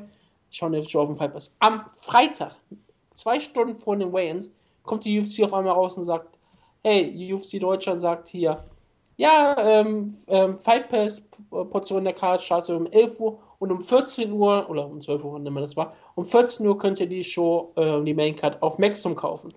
Und es gab keine Erklärung, einfach gesagt, äh, die Show läuft auf Maxdom. Viele Leute, wie auch ich, haben gefragt, was soll da mit euch los? Ja, Montag habt ihr noch gesagt, es ist Fight Pass, jetzt ist aber Mrs. Maxdom. Ähm, wie geht das? Und auch erst ab diesem Zeitpunkt gab es die Maxdom Show zu kaufen. Ich habe mal in der Woche auch mal nachgeschaut, ob das wirklich der Fall ist äh, weil ich checke jetzt meistens immer nach, weil das irgendwie nötig ist bei der UFC. Und ja, die UFC hat am Freitag die Show reingestellt bei Maxdome und Maxdome hat dann 9,99 Euro verlangt und denkst, okay, das ist die Show niemals wert, aber naja, das ist halt der Deal, musst halt mit leben. Und ja, dann hat auch Laura Diaz tun, Eva Diaz tun, nein, im, im, beim Moonsault geschrieben, ja, wir können ja wieder hoffen, dass die Show bei Fight Pass nicht freigeschaltet wird. Wie die, ja, äh, wie die nicht, wie die Irland Show. Die war ja irgendwie auch auf dem Fight Pass einfach enthalten. Genau. Wo dann gesagt wurde, okay, es war ein technischer Fehler. Das, wir, das war alles sehr spontan. Wir haben hier einen Fehler vorliegen gehabt. Und man konnte auch das Replay, glaube ich, nicht schauen. Bei der Irland Show. Ich glaube, bei der Irland Show konnte man die live auf dem Fight Pass schauen und glaube auch ein paar Stunden danach. Aber irgendwann wurde es geschlossen. Hier ist jetzt der Fall, dass ich die Fight Pass Show heute Nacht äh, auf dem Fight Pass geschaut habe. Sie wurde nicht irgendwie von der UFC weggemacht. Sie hat auch noch bis jetzt noch überhaupt keine Erklärung gehabt.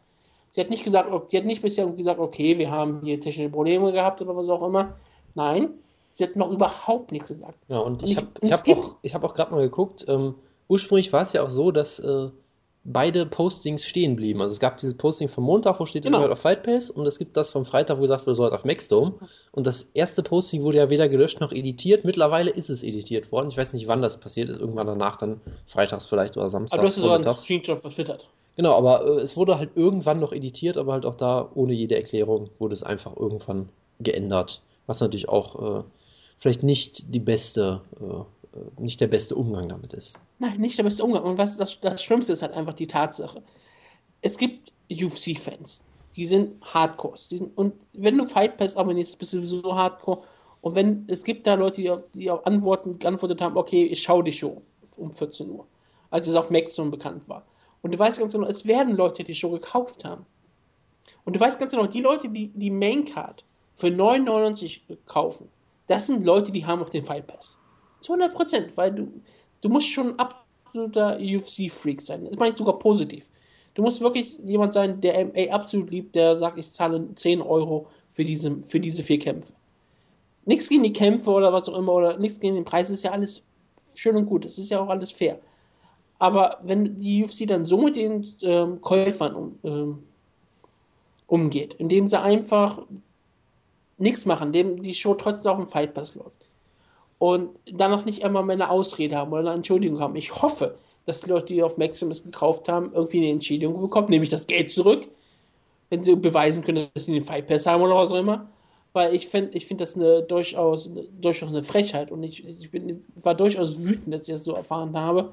Und das hat mich sehr, sehr aufgeregt, weil okay, wir hatten gerade ein paar technische Probleme gehabt, deswegen weiß ich nicht genau, wo ich am Ende war. Ich meinte nur, es ist tragisch, dass die Fans halt in, äh, in die Egalität getrieben werden, wenn du so mit den Fans umspringst.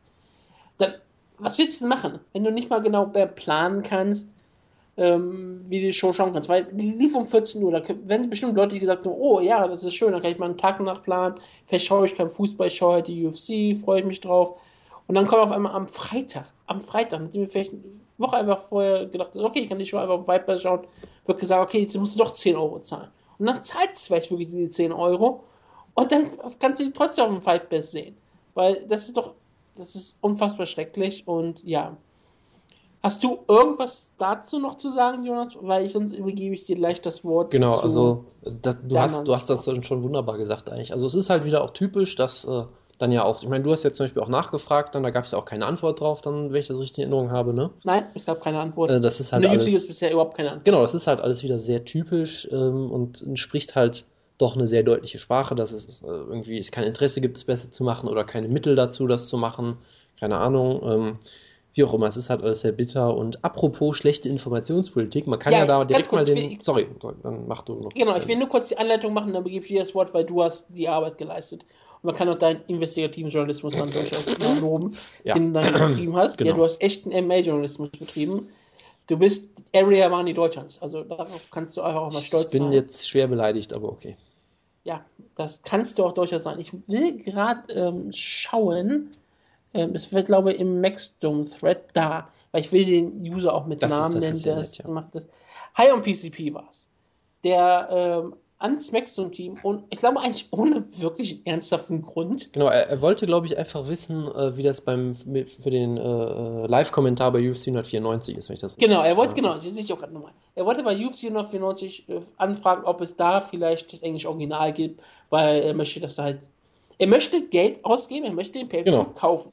Er ist ein echter Fan, er sagt, okay, ich möchte sogar 10 Euro für diese Supercard ausgeben, ich möchte sie halt nur in englisch Original schauen, weil es halt viel schöner ist. Ich möchte es auch live schauen, deshalb frage ich mal nach. Und als Antwort bekam er, dass, was passiert, Jonas? Das Als dir- Antwort bekam er vom Maxum-Team, ja, die Show läuft bei uns überhaupt nicht. So, und dann, die haben halt dann scheinbar gesagt, äh, ja, die, die Show läuft bei RAN. So, okay. Und O-Ton wird es auch da nicht geben, wurde dann nochmal dazu gesagt. Und dann denkst du dir so, hä, okay, die Show läuft bei RAN? Und dann hat er halt das im Cyborg gepostet, was natürlich sehr nett ist. Es war auch das erste Mal, dass wir was davon gehört haben. Und dachten alle so, hä, was? Das läuft jetzt auf RAN? Und natürlich war die Vermutung, lag dann natürlich nahe, dass es vielleicht auf RAN Fighting läuft, weil es ja dieser, diese neue äh, Plattform ist für Kampfsport, wo auch äh, der großartige Benefits-Event mit äh, François Botha übertragen wurde zum Beispiel.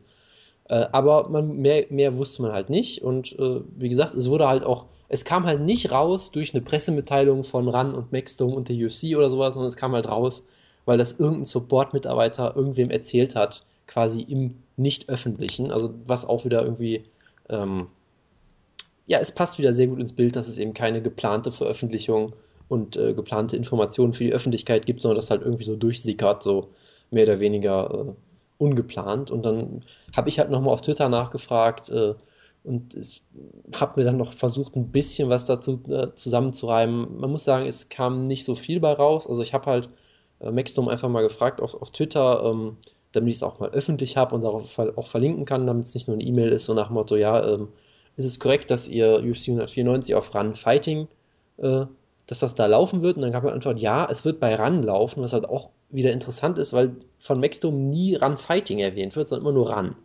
Was halt theoretisch alles heißen könnte. Es könnte theoretisch heißen, genau, es könnte theoretisch Sat 1 bedeuten, was es sicherlich nicht tun wird. aber Aber, auch Pro 7 Max bedeuten. genau, aber es wird halt immer nur Run gesagt, aber gehen wir mal von Run Fighting aus fürs Erste. Ähm, dann habe ich halt nochmal versucht, bei Maxdome weiter nachzufragen. Die haben halt gesagt, ja, gut, wir wissen halt auch nicht, wie viel das jetzt kostet oder sowas in der Art, weil es ist halt eine andere Plattform, wo ich denke, okay, macht auch Sinn. Ähm, was ich dann doch nochmal gefragt habe, ist, ähm, ob das jetzt auch, ob schon bekannt ist, ob das auch für weitere Veranstaltungen der UFC gilt, die normalerweise auf Maxdome laufen würden. Dann kam nein, das gilt erstmal nur für UFC 194. Also ob jetzt UFC 195 wieder auf Maxdome läuft, nach aktuellem Stand scheinbar schon. Aber auch da äh, nichts Genaues weiß man nicht. Oder die England-Show, diese England Pipers Show, die bald ist. Genau, oder das, also man weiß es irgendwie alles nicht. Ähm, Run Fighting selber ist, äh, sagen wir mal, schwierig zu erreichen. Also die Plattform führt ja irgendwie sowieso so ein gewisses Nischendasein, habe ich das Gefühl. Ähm, die haben einfach keine Social Media Profile zum Beispiel, was ich auch spannend finde. Also es gibt halt RAN, natürlich hat RAN irgendwie einen Twitter-Account und einen Facebook-Account, aber das ist halt wirklich alles. Das heißt, da kriegst du halt auch auf nichts eine Antwort, weil da irgendwie eine halbe Million Leute diese Seite irgendwie zuspammen oder sowas. Ähm, deshalb, wir haben auch mal, äh, ich habe da mal auf, bei RAN irgendwie auf Facebook gefragt, haben natürlich auch keine Antwort. Ähm, und RAN Fighting hat tatsächlich eine, ähm, jetzt muss ich nachgucken, wie das heißt, es hat auch noch so einen tollen Namen. Äh, das muss ich jetzt gerade mal nachgucken. Eine Zuschauerredaktion hieß es, glaube ich, oder irgendwie sowas. Also so ein, das ist einfach eine E-Mail-Adresse. Genau. Unsere Zuschauerredaktion erhält im Monat zahlreiche E-Mails, Anrufe und Briefe mit den unterschiedlichsten Fragen zu Runfighting. Ich hätte Ihnen gerne einen Brief geschrieben, aber da steht leider Postkarte? keine. Genau, es steht leider keine Postadresse und auch keine, äh, äh keine Telefonnummer. Telefonnummer. Deshalb konnte ich jetzt leider nur an die Zuschauerredaktion schreiben. Äh, hab da auch mal eine E-Mail geschrieben, so nach Motto, hey, könnt ihr da mal was zu sagen? Natürlich auch keine Antwort gekriegt. Gut, es Gut, war. Es ist Samstag, ne? da arbeitet Okay, keiner. klar. Das, äh, wie auch immer. Aber es passt halt ins Gesamtbild und dann habe ich halt nochmal so ein bisschen rückwirkend recherchiert und du findest halt durchaus einige Hinweise darauf. Ja? Also du findest zum Beispiel auf der UFC-Seite findest du ein wunderbares Foto von Nick Hein und den beiden Kommentatoren, wo dann gesagt wird, der, genau, der Sergeant macht Halt bei Run Fighting und er war zu Besuch in München und hat mit den Kollegen über seine Zukunftspläne gesprochen. Also auch da, okay, Nick Hein hat irgendwie über Nick Hein geredet, also weiß man auch nicht, was da los ist. Ein ähm, Interview auf Run Fighting, so wie das Arthur Abraham-Interview, was sie da haben, und das genau. ähm, Uli Wegner-Interview, was sie haben. Genau. Vielleicht gibt es auch bald eine Nick Hein Boxing Academy, die er hypen wollte oder irgendwie sowas. Ähm, es gab dann aber auch auf Twitter so ein bisschen was, äh, wo er äh, ein Run Fighting T-Shirt anhat mit Nick Hein Zitat drauf. Also es gibt wirklich ein T-Shirt, wo irgendwie draufsteht, bla bla, irgendein Zitat und dann Nick Hein und Run Fighting Logo drauf. Also da hätte man sich dann schon denken können, okay, irgendwas läuft da mit denen auf jeden Fall, das ist klar. Hat es auch vertwittert, ne? Hat er ja, ja, genau, die, das, das, meinte ich ja, genau. Und dann hat er auch noch. Er sagt, die, äh, achtet man in der Zukunft auf irgendwelche Nachrichten, was aber umgesagt hat sowas geschrieben. Das, das kann sein. Er hat auf jeden Fall auch sowas geschrieben wie UFC and German Television finally rolling together. Also, auch, das, ne? sowas meinte ich. Genau, also ja, Television, okay, aber auch da, ne, also du, du kriegst halt so durch, durch, die, durch, die, durch den Flurfunk so ein paar oder was auch immer, du kriegst halt nebenbei so ein paar Sachen mit, okay, da läuft irgendetwas, was da jetzt wirklich läuft, weiß man halt nicht. Wo ich mir auch denke, ob es vielleicht nicht sinnvoller wäre, sowas erstmal für sich zu behalten und dann halt äh, eine Pressemitteilung rauszugeben, wenn man wirklich was äh, verkünden kann. Weil, ja, oder äh, man will ja dieses Virale haben, dass ja, das ein bisschen mal läuft. Ja, ist wunderbar. Ja, ähm, ich meine, die UFC ist ja durchaus in Deutschland dafür bekannt, dass man gerne mal große Sachen ankündigt und am Ende kommt gar nichts. Deshalb wäre es vielleicht einfach besser, wenn man erstmal gar nichts sagt, bis man wirklich was präsentieren kann. Aber hey, ich meine, UFC 194 ist jetzt in, was ist es, in zwei Wochen, ne? In ja, 13 das Tagen. Ne? Das heißt, ja. äh, man müsste auch bald, also wäre schon gut, wenn man bald auch dann mal äh, was dazu sagen kann. Planungssicherheit hat. Ne? Und ich meine, es gibt halt unfassbar viele Fragen, weil ähm, also man kann natürlich davon ausgehen, äh, die gehören ja alle zu, äh, zu dieser Pro7 Sat1 Media äh, AG oder wie auch immer die heißen. ProSieben. Ähm, genau, ProSieben. Also von daher, dass die, dass die Kommentatoren dann bei Runfighting auch was übertragen könnten, das ist, denke ich, kein Problem, dass die das einfach so hin und her schieben. Aber zum Beispiel auch allein die Aussage, dass es bisher nur um dieses Event geht, ist halt schon mal interessant. Dann ist halt auch zum Beispiel interessant, äh, Run Fighting hat ja so ein Abo-Modell wie Fight Pass zum Beispiel, was aktuell, glaube ich, was ist es, 2,99 kostet oder so? Ja, 4,99 im nächsten Jahr. Genau, da ist halt auch die Frage, okay, äh, werden die jetzt ein Pay-Per-View, der auf Maxdome 15 Euro gekostet hätte, einfach für 3 Euro im Monat raushauen, wo du dir auch noch irgendwie vermutlich immer noch diese kostenlosen, den kostenlosen Monat holen kannst? Das wäre natürlich für Fans erstmal ein super Angebot. Äh, das ist dann auch komplett ungeklärt. Ich meine, es gibt bei Run Fighting aktuell, äh, nennt sich das ein Starter-Pass das ist das, was 3 Euro, 3 Euro kostet, was für mich halt auch so klingt, als müsste es dann noch einen Deluxe-Pass oder irgendwie sowas geben. Also, weil wenn man nur ein Angebot hat, dann muss man das nicht Starter-Pass nennen. Das impliziert für mich, dass es noch was anderes geben soll. Aber aktuell gibt es, glaube ich, nichts anderes. Also irgendwie ist es halt alles auch ähm, sehr, sehr undurchsichtig und sehr intransparent. Und von daher, es passt halt alles sehr gut ins Gesamtbild. Man macht irgendwie immer so eine sehr intransparente und, und schlecht koordinierte Öffentlichkeit, Öffentlichkeitsarbeit und das ist dann doch irgendwie auf Dauer ja extrem frustrierend. Von daher, ähm, wir werden natürlich, äh, sobald wir irgendwas Neues erfahren, es sofort irgendwie auch kommunizieren über unsere ganzen Kanäle und so weiter. Und ansonsten äh, ist, glaube ich, damit alles zu dieser Ecke gesagt, was, was es da zu sagen gibt. Außer du hast noch irgendwas. Ja, ich habe sogar noch etwas, was sehr, sehr interessant ist, wenn du mal so überlegst. Du hast sogar schon angesprochen. Starterpass und man hat ab nächsten Jahr ist es dann 4,99. Und die Frage ist, vielleicht wird man ab nächsten Jahr, ist es bisher ist ja noch nicht so bekannt, weil wir es auch vielleicht auch gar nicht so groß promoten, weil man vielleicht aktuell für 92 nur was bekommt. Man kriegt doch nicht wirklich so viel, aber man kriegt auch Pay-Per-Views. Ich meine, man bekam für die 2,99 auch den, den Canelo gegen Cotto Pay-Per-View. Ohne extra Auflage. Einfach 2,99 im Monat und du hast den bekommen. Was ja, wenn man mal so ganz ehrlich ist, ein unfassbar gutes Angebot ist. Oh ja, auf jeden Fall. Weil das, das ist ein Top-Kampf gewesen und man kriegt jetzt auch weiterhin Kämpfe. Man kriegt den Kulka Hogan-Kampf, man kriegt Joshua, Joshua gegen White und also man sucht hier, man kriegt halt immer wieder Kämpfe, man kriegt auch richtig große Box-Reviews in der Zeit und wenn die das immer weiter vermarkten, wird es irgendwann eine gute Sache werden. Und wenn du UFC drauf bekommst, wird es halt klasse. Und jetzt kommt so die, es kommt sogar ein ganz wichtiger Aspekt hinzu, wenn wir gerade sagen, ähm, vielleicht wird es ja vielleicht ein Abo-Modell geben, im Sinne von, vielleicht gibt es auch ein Starter-Modell, in dem du halt nur ähm, sowas bekommst wie ein Fight Pass, dass du Undercard-Sachen bekommst für die 4,99 im Monat und vielleicht gibt es dann noch einen Premium-Aufschlag, vielleicht für 9,99 Euro kriegst du auch die ganzen Pay-Per-Views im Angebot. Und jetzt überlegst du dir, sagst du, das macht doch Maxdom nicht mit. Ja, ähm, bis zu dem Moment, wo du überlegt hast, ab Januar startet auch der WWE-Network in Deutschland. Und da gibt es dann für 99 Dollar, das ist also wirklich denselben Preis, im Monat, alles das, was in den USA im Network auch gibt. Also auch die Pay-Per-Views in Deutschland kriegst du über den WWE, ähm, wie habe ich 99, 99 Dollar im Monat gesagt? Ich habe 9,99 gesagt, dachte ich eigentlich. Ich habe 99 verstanden, aber ist auch egal. Ist, auch ist okay. Nein, 9,99 Dollar kostet der, äh, kostet der WWE Network und die, da kriegst du auch die Pay-Per-Views mit. Gleichzeitig, so sieht es auf jeden Fall scheinbar so aus, kannst du weiterhin die Pay-Per-Views auch mal Max für 15 Euro oder so, dass sie verlangen. Ähnlich wie in den USA, wo du auch weiterhin die Pay-Per-Views von WWE kaufen kannst, je nachdem, wo du, in welchem Markt du bist. Es könnte ja durchaus der Fall sein, dass die UFC vielleicht die Pay-Per-Views auch irgendwann auf Run Fighting zeigen wird, in ein Abo-Modell, ähnlich wie den Fight Pass, aber trotzdem weiter noch erlauben für die Leute, die kein Abo haben wollen, aus irgendwelchen Gründen und damit mehr, Geld ausgeben wollen, es auf Maxdom einzeln zu kaufen. Sowas könnte ja durchaus passieren. Vielleicht ist die UFC auf einmal richtig schlau und sagt, okay, vielleicht bieten wir unseren Fight Pass über Run Fighting an. Oder wir bieten alles das, was, was normalerweise Fight Pass Sachen sind, wie die, wie die Prelims, alles über Run Fighting an und die pay auch für ein Premium-Modell. Das wäre natürlich ein Traum. Also wirklich, wenn Run Fighting irgendwie 6 Euro, 9 Euro im Monat kosten würde und du kriegst die Pay-Views von der UFC, du kriegst box pay und all sowas, das wäre ein Traum. Aber ich, ich erwarte eigentlich jetzt aktuell nur bei UFC 594, dass es irgendwie ein Marketing-Event ist, um nochmal Run Fighting zu pushen. Dass man sagt, okay, wir übertragen jetzt auf Run Fighting, vielleicht sogar wirklich in diesem Preismodell mal drin. Ein riesengroßer Pay-Per-View, das wird tausend Leute anziehen, die sagen, okay, wir holen jetzt mal das Abo für die 3 Euro im Monat. Und dann vielleicht bleiben die Leute auch einmal dran, wenn sich der Preis sich erhöht. Na, du weißt es halt nie.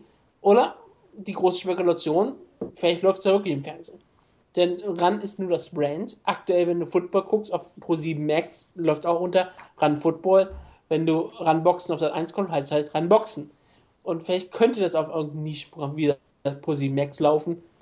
Und vielleicht Zeitverzug, vielleicht am nächsten Tag oder was auch immer, ist durchaus möglich, dass es dann nachts läuft. Vielleicht kriegen die auch irgendwas anderes hin. Vielleicht haben sie was mit der Lobby geschafft, dass sie die UFC übertragen können. Niemand weiß es, ist mir auch egal. Ich glaube, ich, den Fernsehen übertragen, wie gesagt, ist unwahrscheinlich. Run Fighting klingt logisch. Und wir werden darüber noch in nächster Zeit, nächste Zeit sprechen müssen, weil es ist eine spannende Situation. Auf jeden Fall, ja. Entschuldigung, wir haben jetzt auch, wie gesagt, sehr viel spekuliert, aber das mussten wir dann einfach mal tun, weil das war eine sehr, sehr spannende. Ja, also das Problem ist halt auch, die UFC lässt einem ja keine Wahl, außer zu spekulieren. Das ist ja das Problem eigentlich. Wir würden ja lieber, viel lieber Fakten verkünden, aber die gibt es halt nicht. Deshalb, wir haben ja unsere Fakten verkündet und genau. danach haben wir nochmal spekuliert. Genau, über irgendwas, über irgendwas müssen wir reden. Von daher, wenn es halt keine offiziellen Informationen gibt, müssen wir halt leider anfangen zu mutmaßen. Aber ähm, das ist, wie gesagt, wirklich nur Mutmaßen. Wir wissen nur, UFC 194 läuft auf RAN. Genau. Was immer das bedeutet. Genau. Was immer was anderes bedeutet, ist natürlich Bellator 147. Was bedeutet das für die äh, Mixed Martial Arts Welt, dass Josh Thompson gegen Pablo Villaseca ein Main Event ist? Ich sagen, es ist Untergang des Armlandes, weil es ist ähm, Josh Thompson ein Main Event. Das gefällt mir nicht, aber der Rest der Card äh, gefällt mir dann doch viel lieber. Und es ist Bellator und Bellator ist immer spektakulär. Bellator, Sanoche, Thompson Villaseca. Bitte sag irgendwas in dem Main Event, dass ich nicht drüber reden muss äh, ja, also es ist halt Scott Cokers Bellator, genau das, was du mal so, so abfeierst, ist nämlich Josh Thompson gegen irgendwelche Leute, die niemand kennt, in Main Event zu stellen. Ähm, ich versuche weiterhin dir dieses Josh Thompson Bellator T-Shirt, Event-T-Shirt zu kaufen. Ich habe es bisher noch nirgendwo gefunden. Ähm, ich, ich, arbeite sehr hart daran, weil bald ist ja auch Weihnachten. Da muss man ja irgendwas sich überlegen. Und was soll man sonst jemandem schenken wie dir, der alles hat? Von daher ist halt immer schwierig. Ähm, ja, unbedingt an Josh Thompson nicht, Genau. Äh, nee, von daher ist es der, den Main Event kannst du wirklich komplett vergessen. Josh Thompson ist sicherlich immer noch ein, ein, guter Lightweight. Wie, wie gut er jetzt wirklich noch ist, weiß man natürlich nicht, weil er ist halt am Ende einer langen, langen Karriere. Äh, hat viele Kämpfe jetzt am Stück auch verloren in der UFC. Gleichzeitig halt immer gegen wirkliche Top-Gegner. Ja, also ich meine, äh, nur weil du jetzt gegen Tony Ferguson deklassiert wirst, heißt das noch lange nicht, dass du nicht noch äh, trotzdem noch ein Top 30 Lightweight sein kannst oder sowas. Also von daher, er ist immer noch sicherlich ziemlich gut, aber ja, Kampf gegen äh, Pablo Villasega, Seca, ja gut, kannst du da Tonne kloppen, den Kampf. Pablo Villasega ist sogar, ist ein Chilene. El Gallo ist das nicht irgendwie, was heißt Gallo auf Spanisch? Ist das nicht? Tja, wenn wir jetzt, wenn wir jetzt Jojo hm? dabei hätten, das äh, wäre es halt, ne? Ist, ist auch, glaube ich, erstmal egal ist einfach. Nicht, ist es nicht ähm, ich, ich, ich komm drauf, aber egal, ich habe den Begriff irgendwie. Wir haben gerade schon mal einen Bellator-Kampf gehabt gegen Bobby Cooper, den hat er verloren. Es ist ab 0 1 im Bellator, ist jetzt ein Main Eventer, das ist ein relativ logischer Schritt. Im aktuellen Bellator ist es auch, äh, ja, der Hahn. Ich, ich wusste ich wusste doch, ich hatte erst Huhn, aber das Huhn passt nicht. Hahn, Hahn. Danke, Jonas. Der Hahn, egal. Immer gerne. Willa Seca, also wie gesagt, ähm, von der Niederlage im Main Event, das ist eine logische Verpflichtung. Es könnte, wäre ein Title-Shot, wäre es sehr UFC-mäßig gewesen. Und ja, Josh Thompson hier nur im Main Event, weil er ein großer Star in San Jose ist, sozusagen, so, so gesehen. Und er wird ein Squash-Match gewinnen und dadurch wird er aufgebaut für einen möglichen Title-Shot. Oder meinetwegen für, ja klar, für den Sieger von Chandler und Brooks, meinetwegen. Oder auch selbst direkt. Oder vielleicht springt er auch direkt an und kämpft sofort gegen Brooks. Für, die, für Bellator ideal. Und ich meine, große Gefahr geht von Wiedersieger nicht aus. Man muss nur mal so auf die Topology Rankings der beiden mal schauen. Josh Thompson ist da immer noch Nummer 12 weltweit im Lightweight. Das ist ein bisschen hoch, aber meinetwegen. Und Wiedersieger ist unranked. Ja, das äh, spricht das, auf jeden das, Fall für sich, ja. Ja, das sagt eigentlich alles aus. Und ja, über den Kampf müssen wir nicht reden. Josh Thompson wird den gewinnen, wie immer, möchte, wie immer er möchte. Und wenn er verliert, ist es ein gigantisches Upset, was ähm, Holly Roll mäßig wäre. Auf jeden Fall, ja nicht so spektakulär und auch nicht so äh, newsträchtig, aber es wäre ein riesengroßes Upset. Aber ja, newsträchtiger ist natürlich der Co-Main-Event für, für er, denn was der wahrscheinlich beste deutsche Mixed Martial Arts Kämpfer aktuell, oder vielleicht ist Stefan Pütz, aber egal. Die beiden kämpfen ja scheinbar, kämpfen die irgendwie am selben Abend oder so. Die haben irgendwie so getweetet, als würden sie am selben Abend kämpfen. Das kann Weil sein. Weil Pütz kämpft ja, kämpft ja jetzt, kämpft ja jetzt auch bald. Ich, ich, schau, ich schau gleich nach, wenn du über den Kampf redest. Daniel Weiche gegen Joshi Karahanian ein sehr, sehr spektakulärer Kampf. Wirklich, man sieht dann noch, wie gut Featherweight aktuell gewonnen ist. Du hast vorher gesagt, Lightweight ist die beste Division Mixed Martial Arts, danach Welterweight. Man könnte langsam und sicher sagen, ist Featherweight nicht sogar doch besser. Auf jeden Fall ist es aber Bellator ohne jeden Zweifel die beste Gewichtsklasse.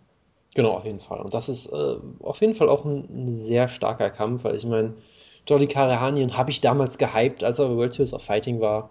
Auch so jemand, der eine, eine wilde Karriere irgendwie äh, gemacht hat. Ich, ich überlege gerade, er war. Nee, er war noch nie in der UFC, glaube ich, was auch durchaus überraschend ist, weil nee, rein sportlich könnte man auch das durchaus, äh, durchaus gut vertreten. Er war irgendwie. Er war schon mal früher bei Bellator, genau ganz am Anfang, so bei Bellator 13 hat er zum Beispiel mal gekämpft, hat mal gegen Joe Brown verloren, äh, bei kontroverser äh, Punktentscheidung damals, wurde dann mal gefeuert, hat, war dann irgendwie bei Bama und Gladiator Challenge, hat irgendwie bei Dream mal kurz gekämpft, äh, war dann irgendwie mal World Series of Fighting Champion, hat den Titel dann sofort verloren, ist jetzt wieder bei Bellator zurück. Also auch irgendwie eine sehr merkwürdige Karriere. Ähm, hätte eigentlich auch den Titelshot kriegen sollen. Ich weiß nicht, ob das der Titelshot war, den Daniel Weichel dann nachher gekriegt hat. Ich glaube sogar schon, oder?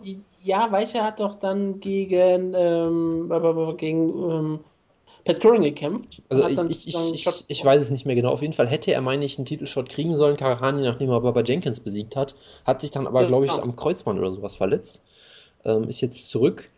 Und also ich mag ihn wirklich eigentlich sehr gerne. Er ist ein sehr, äh, sehr aktiver äh, Grappler auch, gut vom Rücken aus, sehr aggressiv mit seinen Submissions. Äh, hat durchaus schönes Striking. Hat jetzt vielleicht nicht das beste Ringen der Welt, aber halt ist ja auch so, so ein, eigentlich so ein typischer Stil, so ein bisschen der Kämpfer, der nicht der beste Ringer ist, aber der im Stand gefährlich ist und vom Rücken aus auch immer gefährlich. Und das ist meistens dann auch ein Garant für unterhaltsame Kämpfe. Und ich meine, Daniel Weichel ist so jemand, der hat mal bei M1 war er mal Champion und man hat immer gesagt, ja, er ist halt ein Grappler so. Ist jetzt nicht der beste Ringer der Welt, ist ein guter Top-Control-Grappler, nicht, nicht so wirklich besonders herausragend im Striking, aber er hat sich ja wirklich gemacht bei Bellator. Auf eine Art und Weise, die ich das echt nicht erwartet hätte, weil ich meine, er hat dieses Turnier gewonnen.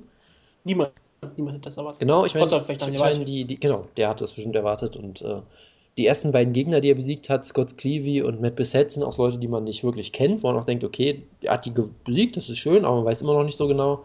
Dann zum ersten Mal aufgehorcht hast du ja, als er Desmond Green wirklich äh, besiegt hat und auch klar besiegt hat, der doch durchaus ein ziemlich guter Kämpfer ist eigentlich.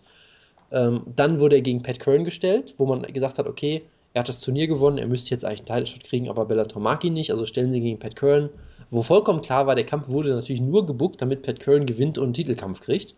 Also hat Daniel Weichel natürlich einfach äh, ziemlich, ziemlich deutlich, also es war jetzt eine Split Decision hier offiziell, das habe ich jetzt so nicht in Erinnerung. Ich habe ihn schon relativ klar vorne gesehen. Äh, per Decision halt besiegt, hat ihn auch zu Boden genommen, hat ihn im Stand auch besiegt und das war schon wirklich sehr, sehr beeindruckend. Ähm, und dann hat er halt endlich seinen Titelshot gekriegt, den Bellator ihm lange, lange verwehrt hat und hatte wirklich äh, Patricio Pitbull am Rande der Niederlage. Er war quasi stehend K.O., wurde vom, von der Ringglocke gerettet am Ende der ersten Runde so ein bisschen und dann ist Daniel Weichel leider in so einen perfekten Konter reingelaufen, wurde ausgenockt. Äh, trotzdem eine hervorragende Leistung von ihm, wo er auch wirklich in der Niederlage beeindruckt hat. Und deshalb, ich freue mich sehr auf den Kampf. Ich, ich finde es echt schwierig, ihn einzuschätzen, weil Karanien ist ein gefährlicher Grappler, Weichel auch.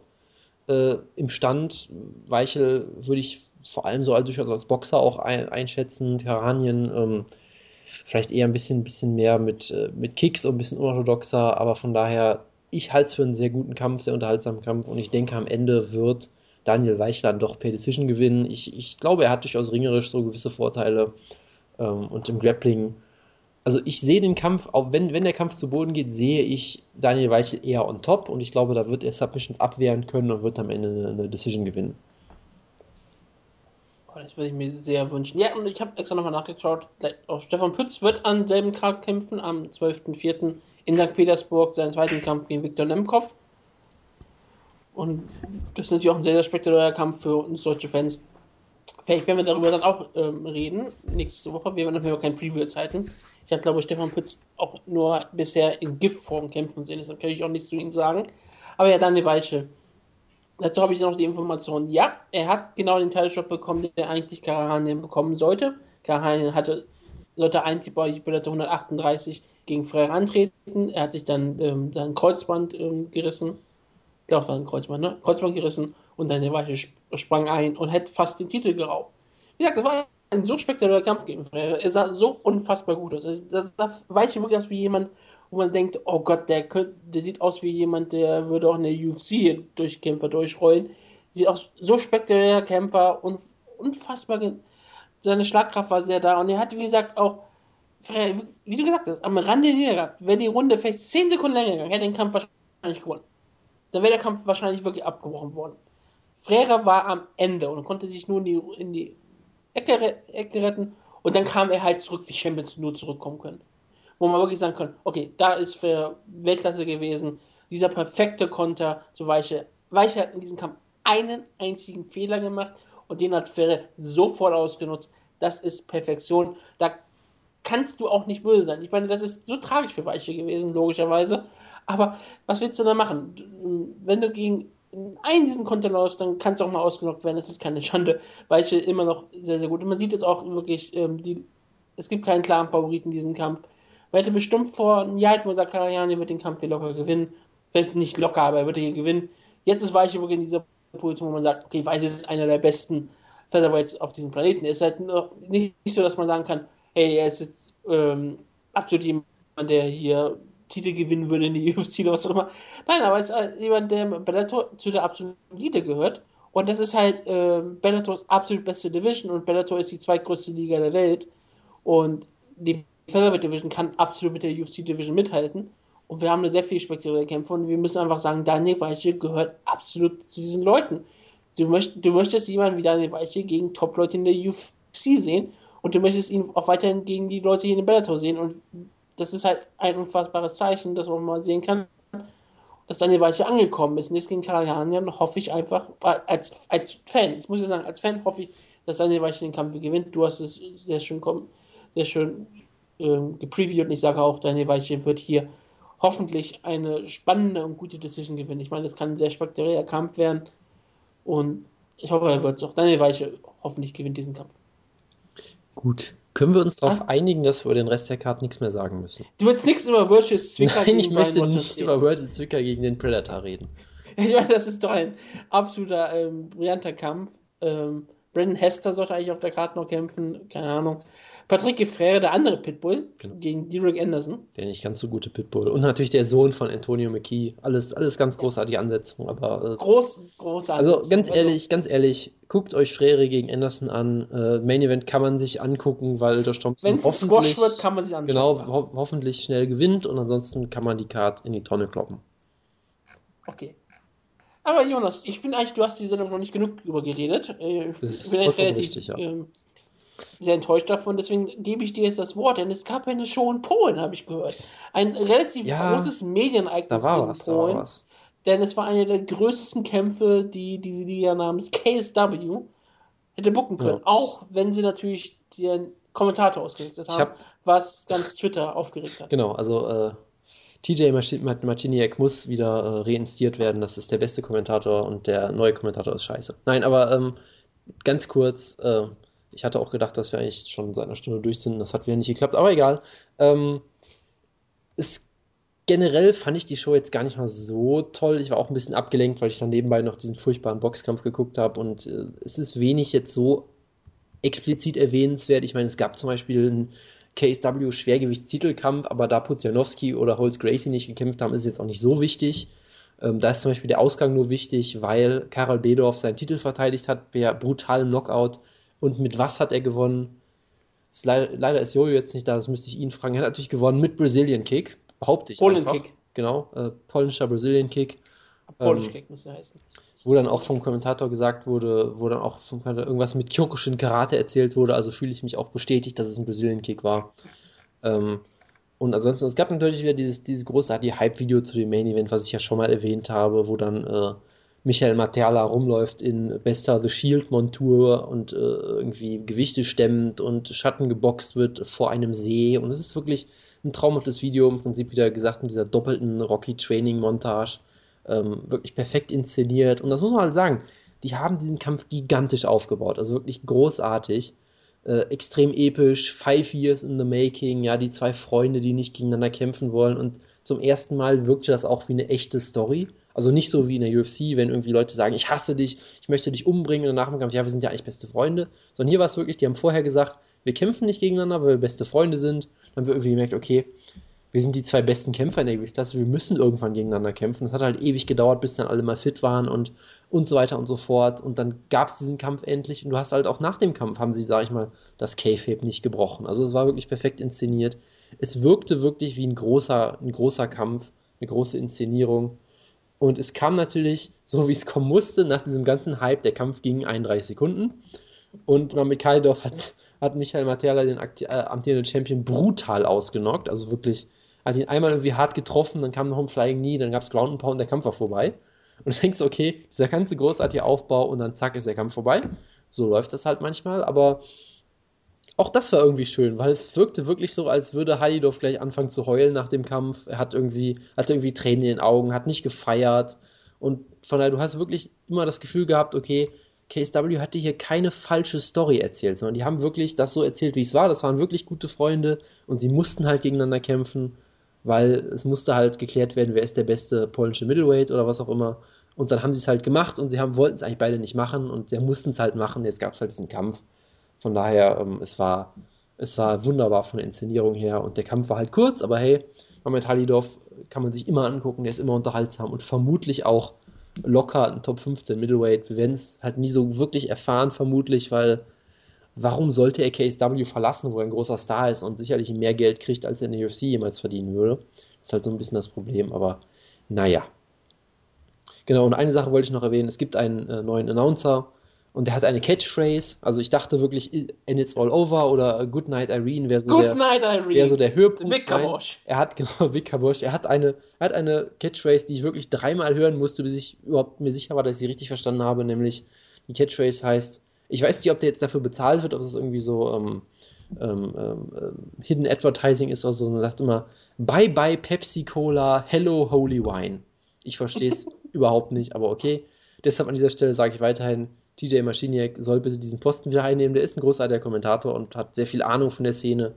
Freund der äh, Show. Genau, und wird hier nicht irgendwas über heiligen Wein und irgend so einen Schwachsinn erzählen. Oh Gott, über Schwachsinn erzählen können wir jetzt machen, denn es geht in die Rising-Ecke. Denn Rising ist das Wichtige, es ist, ist das Hauptthema unserer Sendung ja eigentlich. Und, ich muss an ähm, dieser Stelle eine Sache erwähnen. Ähm, Ja. Ganz kurz, ich weiß nicht, ob man das jetzt hören kann. Rising. Hat man das Ja, gehört? ich hab's gehört. Gut, ich äh, hab's gehört. Trigger hat nämlich tatsächlich uns einen Job kreiert und Ryzen äh, deine Aussprache rausgeschnitten. Wir können das gerne online stellen äh, später, damit das jeder irgendwie als SMS-Ton auf sein Handy äh, packen kann oder sowas.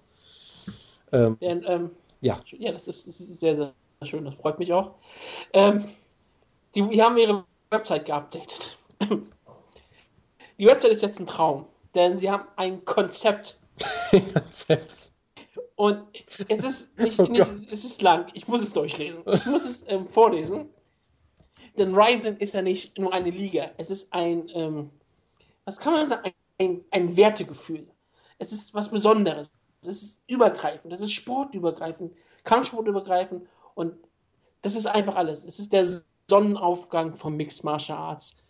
Und es ist das Wichtige, was wir hier haben. Und was ist Ryzen? Ja. What we seek in the future of fighting. Strich. It is not to integrate all the existing fight promotions all over the world. It is to create a platform where each promotions and fighters can compete while they keep their diverse cultures, customs, and uh, characteristics. It is said that there are more than 1,000 fight promotions exist globally these days. Rising Fight World Grand Prix is the event where the top competitors from these organizations will gather and compete to determine the, the best. The historical first event will be an eight man tournament held over the course of two days, December 23rd 29th and 30, uh, 31st, at the holy ground of MA Saitama Super Arena. There have been many events held in the past, but this will be the first time in history in which multiple organizations throughout the world participate at this scale.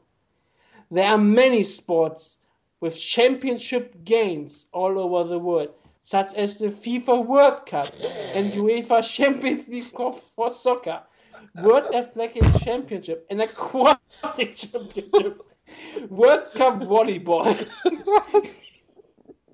World Cup Rugby, and so on. Oh, nein. We are not here to compete with existing organizations as a sole promotion. We are here to structure a federation and to host, hold, and operate fight. Rising Fight World Grand Prix will be the first fight event to be holding the championship games like mega tournament held at a global scale. Our goal is to build a structure where Rising World Fighting Grand Prix will continue to be held 10 years, 100 years from now, and the sport to be loved and accepted throughout all cultures globally and eventually become an Olympic sport. Rising Fighting Federation will start a new chapter for fighting.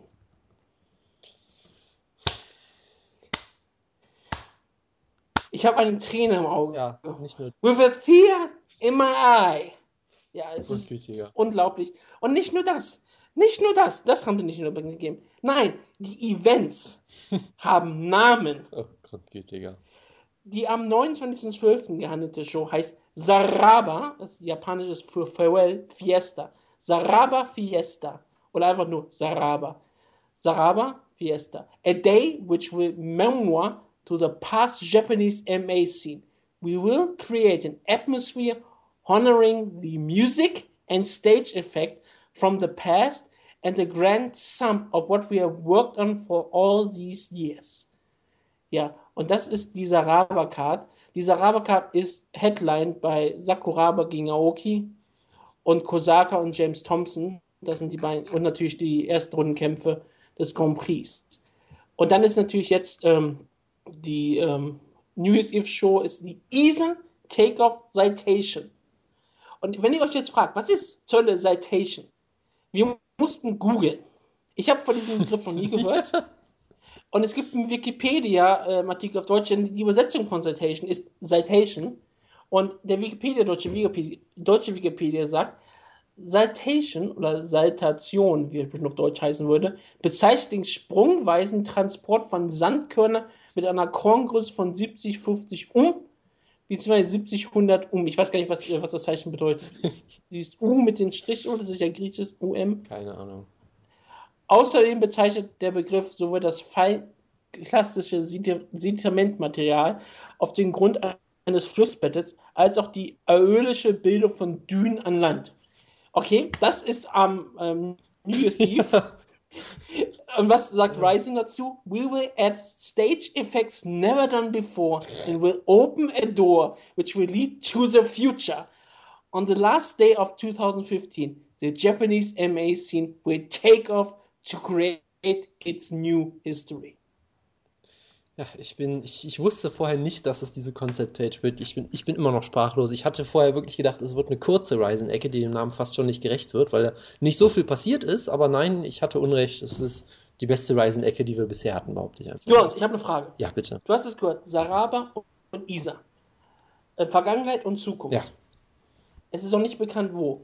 Wo würdest du Akebono gegen Bob Sepp hinstellen? Ist es die Vergangenheit oder ist es die Zukunft? Also allein da, danach gesehen, dass es ein Rematch ist, würde ich es jetzt eher in die Vergangenheit stellen, weil auch Ryzen in der Pressemitteilung ja, glaube ich, äh, sich sehr auf die Vergangenheit bezieht und wirklich sagt, ja, beim letzten Mal haben das irgendwie 54 Millionen Leute geguckt, was ja wirklich absurd ist. Also Akebono gegen Bob Sepp ist eine der größten äh, äh Kampfsportansetzungen aller Zeiten. Die, ich glaube, der meistgesehene Kampf in Japan überhaupt mindestens seit äh, Muhammad Ali gegen Antonio Inoki oder sowas in der Art. Ich glaube, es ist der größte Kampf an Year's Eve. Ich glaube, ja, ja, ja, doch, ist der größte ist Kampf ja, überhaupt. Genau. Wie gesagt, 54 Millionen Zuschauer, also so ungefähr jeder zweite Japaner hat das, glaube ich, gesehen, so ungefähr.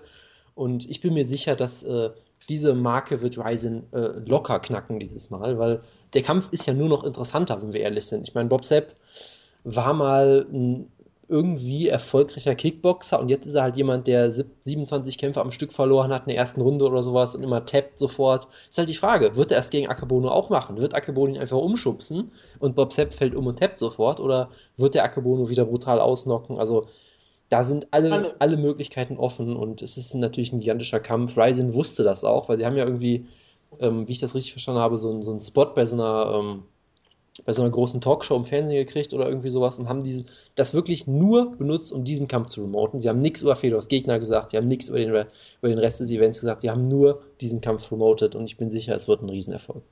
Akko Bruno war ja noch bis November Triple Crown Champion bei All Japan. Genau. Er hat sich also perfekt auf Mixed Martial Arts vorbereitet. Absolut, ja.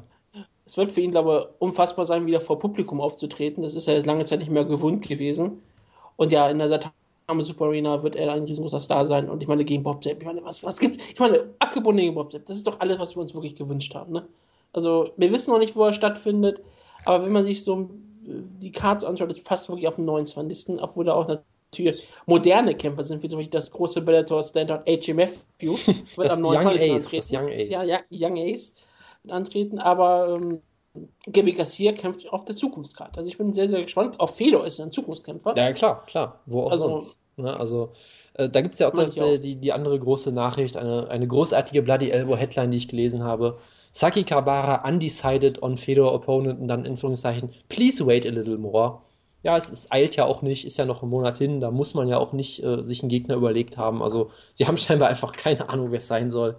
Es würde zu Ryzen passen, wenn sie einfach niemanden finden und dann Fedor einfach irgendwie Schattenboxen macht oder wieder so eine Grappling-Exhibition gegen Shinya Aoki macht oder sowas. Vulkan. Genau. Endlich, endlich Kampf der Kampf, den genau. wir alle sehen. Und, und es gab ja auch einen Artikel von Dave Meltzer zu Akebono gegen Bob Sepp, wo, wo er gesagt hat, und ich meine, Dave Meltzer, der muss es ja eigentlich wissen, ähm, sagt, ja, ähm, in Japan gibt es, gibt es Gespräche darüber, dass äh, versucht wird, einen äh, bekannten, einen, einen berühmten ähm, Sumo-Wrestler oder Pro-Wrestler zu kriegen. Also jetzt kann man wirklich spekulieren, Volkan würde da reinfallen auf jeden Fall. Ich ähm, sag ja ganz ehrlich, äh, es wäre viel, viel großartiger, wenn Federer gegen Nobuhiko Takada Ja, natürlich. Takada gehört ja schon zur Ryzen-Gruppe. Genau, ist ja der, der, der, ja, der offizielle, das offizielle Gesicht von Ryzen so ein bisschen. Also ist, ich weiß nicht, ob er der Sepp Blatter von Ryzen ist oder wer auch immer er glaube, ist. Ähm, Er hat auch schon Kämpfe verschoben, wenn man das, ist. Das ist richtig. Also die Parallelen enden nicht nur da. Also da muss man auf jeden Fall drüber nachdenken. Ähm, ja, oder ich meine, wen gibt's noch? Äh, Go Shiozaki ist ja leider raus, der ist ja bei Noah wieder unter Vertrag scheinbar. Ähm, Ja. Müssen wir mal überlegen, was es für, be- für bekannte Pro-Wrestler noch geben könnte. Tenryu hat gerade seine Karriere beendet, der hat vielleicht noch Lust auf einen MMA-Kampf mit 67 oder so. Ja. Ähm, da, da geht noch einiges, da geht auf jeden Ich Fall. meine, er war auch nur noch bekannt dafür, Leute ins Gesicht zu schlagen. Das kann er Mix Martial auch, Genau, auch tun. genau. Das ist kein Problem. Also, Genau. es passt, wie gesagt. Vielleicht kämpft ja dann, äh, er kann auf jeden Fall nicht gegen Kaido Hövelsen antreten. Das ist der ähm, Kaido Bruto, der ähm, Sumoka, der zum ersten Mal sein Debüt feiern wird im Mixed Martial Arts. Der kriegt einen anderen Gegner als Fedor. Das ist schon, steht auf der Karte auch hier sehr bekannt drauf. Ich bin auf jeden Fall wirklich sehr, sehr gespannt. Ähm, wie gesagt, vielleicht wird es wirklich am Ende noch Silva unter einer Maske. Ich sagte, das ist durchaus eine Möglichkeit bei Ryzen. Äh, ja, ich bin, ich bin sehr gespannt. Wie gesagt, es ist sehr lustig, dass sie einfach keinen Gegner für Fedor haben. Oh Gott, vielleicht, vielleicht- ich bin, man könnte vielleicht ein paar Leute noch so finden. Vielleicht kann ja Sergei Karitanov gegen Fedor antreten. auch so ein Kampf, den wir schon immer haben wollten. Blago Ivanov hat vielleicht auch noch mal Zeit. Also irgendwelche Fedor-Killer hat man ja immer so angesagt. Oh ja. Vielleicht könnte er gegen seinen Sohn Kirill Senikov antreten. Ja. Das wäre auch sehr unterhaltsam. Ich meine, Genau. warum denn nicht? Warum nicht einfach einen rein russischen Main Ganz Event? ehrlich, äh, ganz der- ehrlich, würden wir es Ryzen zutrauen, dass sie Alexander Emelianenko aus dem Knast ausbrechen, so wie Dana White es mit Jeremy Stevens machen wollte? Könnten sie Fedor in den Knast bringen, dass sie den Kampf dann dort, dort übertragen? Fedor gegen Alexander, das wäre auch ziemlich geil. Das wäre auf jeden Fall auch äh, die Zukunft. Ja. Ja, das wäre auf jeden Fall die Zukunft. Das würde mich dann auch wieder an so bekannte Filme erinnern, die wir jetzt schon gesehen haben. Juri Boyka könnte bestimmt auch hier antreten bei Ryzen. Genau. Würde mich sehr freuen. Aber ja, wir kommen von der Ryzen-Ecke zur News-Ecke. Wir kommen mal wieder in die Seriosität des Sportes zurück. Ähm, was mich sehr enttäuscht, weil wer will jetzt noch Seriosität haben, wenn man auch Ja, Reisen also du, du hast mich hier wirklich äh, total auflaufen lassen, weil jetzt will das ja wirklich keiner mehr hören. Ich fange einfach mit den, mit den absurden Sachen an. Rutke, Bellator Italien, was sagst du dazu? Alessio Sakara wird verpflichtet. Alessio Sakara, hoffe im Main Event. Gegen George Gegen Rivera. George Rivera, den Genau. zurückholen. Der Kampf, der, der Kampf, den die UFC nie bucken konnte, der wird jetzt Aber endlich in- hoffentlich angesetzt. Scott Koga kriegt das hin, was die UFC nicht schafft. Genau, Alle, was die UFC schaffen wollte, macht Scott Koga. genau. Und ich habe hier noch zwei wunderbare Details, die ich auch noch sehr toll fand. Erstens nämlich, Michael Chandler, mein Freund, hat es auf Twitter erfahren.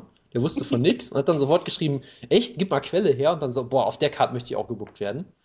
Ähm, Es ist nicht mal in Turin, genau. Und es ist noch besser, es ist ja nicht einfach nur irgendeine Bellator-Card, nein, sie holen das Erfolgsrezept von Dynamite zurück. Es ist eine Co-Promotion mit einer italienischen Kickbox-Liga. Und diese Kickbox-Liga heißt Octagon Kickboxing, Octagon mit K, äh, was glaube ich der Grund ist, damit sie nicht von UFC verklagt werden. ähm, ja, und es wird wieder Kickboxen und MMA bei, bei einer Show geben. Äh, Es wäre sicherlich äh, sehr vermessen, auf Georgie Petrosian zu hoffen. Ich vermute mal, es gibt wieder irgendwelche Kämpfe, die niemanden interessieren. Und ich meine, bei, bei Dynamite war das ja ein Erfolgsrezept. Diese, diese Kickbox-Show-Events haben Leute absolut begeistert. Deshalb muss man das auf jeden Fall nochmal machen. Ja, äh, was man natürlich sagen muss, und das wurde auch nochmal ganz klar gesagt, die Liga, mit der sie promoten, Octagon ist eine äh, professionelle Liga. Sie ist ähm, seriös. Wurde extra nochmal herausgestellt. Auch Irgendein Twitter-Kerl hat darüber geschrieben, der sich in Kickboxen auskennt, wirklich gesagt, es gibt tausend Kickbox-Ligen in der Welt. Die meisten davon sind total Jetzt, unseriös. jetzt klingst du gerade jetzt, jetzt, jetzt klingst du gerade wie das Konzept von Ryzen. Klar, Entschuldigung. Mit denen kann man nicht zusammenarbeiten, aber Octagon ist eine echte Liga, das ist die Liga von Petrosian und so. Die, hatten richtige, die haben richtige Kämpfer da.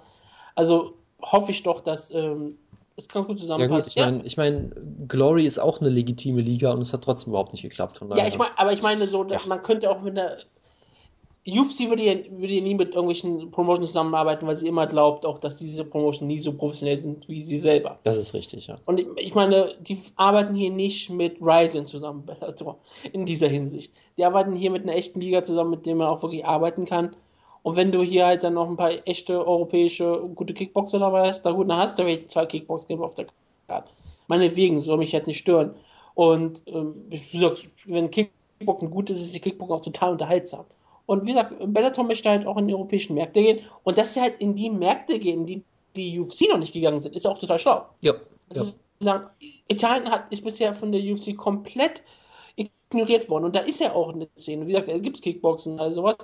Und warum es nicht versuchen? Und wenn du dann, dann holst du halt den Pionier von italienischen Mixed Martial Arts dazu. Das macht ja auch durchaus Sinn. Ich meine, Alessio Sakara macht nicht Sinn, wenn du ihn so verpflichten möchtest, wenn du ihn in Amerika kämpfen haben möchtest. Aber auf einer Fight Card in Turin, warum denn nicht?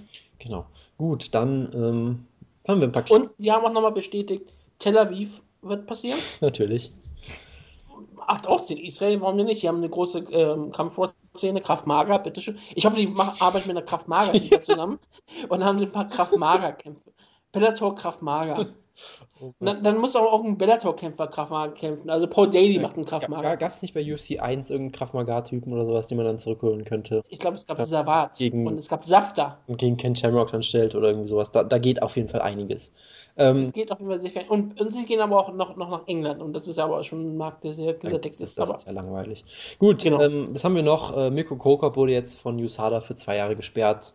Gottfido gegen Krokop. Ja, genau, das, das wäre auch noch eine Möglichkeit und äh, hat ja seine Karriere eh beendet, deshalb ist es vielleicht auch erstmal egal. Ähm, apropos Karriere beenden, eine wahre Legende des Sports hat seine Karriere beendet, nämlich Cathal Pendrit. Sehr zum Ärger von Jojo und äh, Andy Friedlander. to say goodbye. Genau, zum zweiten Mal in der Ausgabe hätte man das jetzt schon singen können. Das passt auch alles wunderbar heute.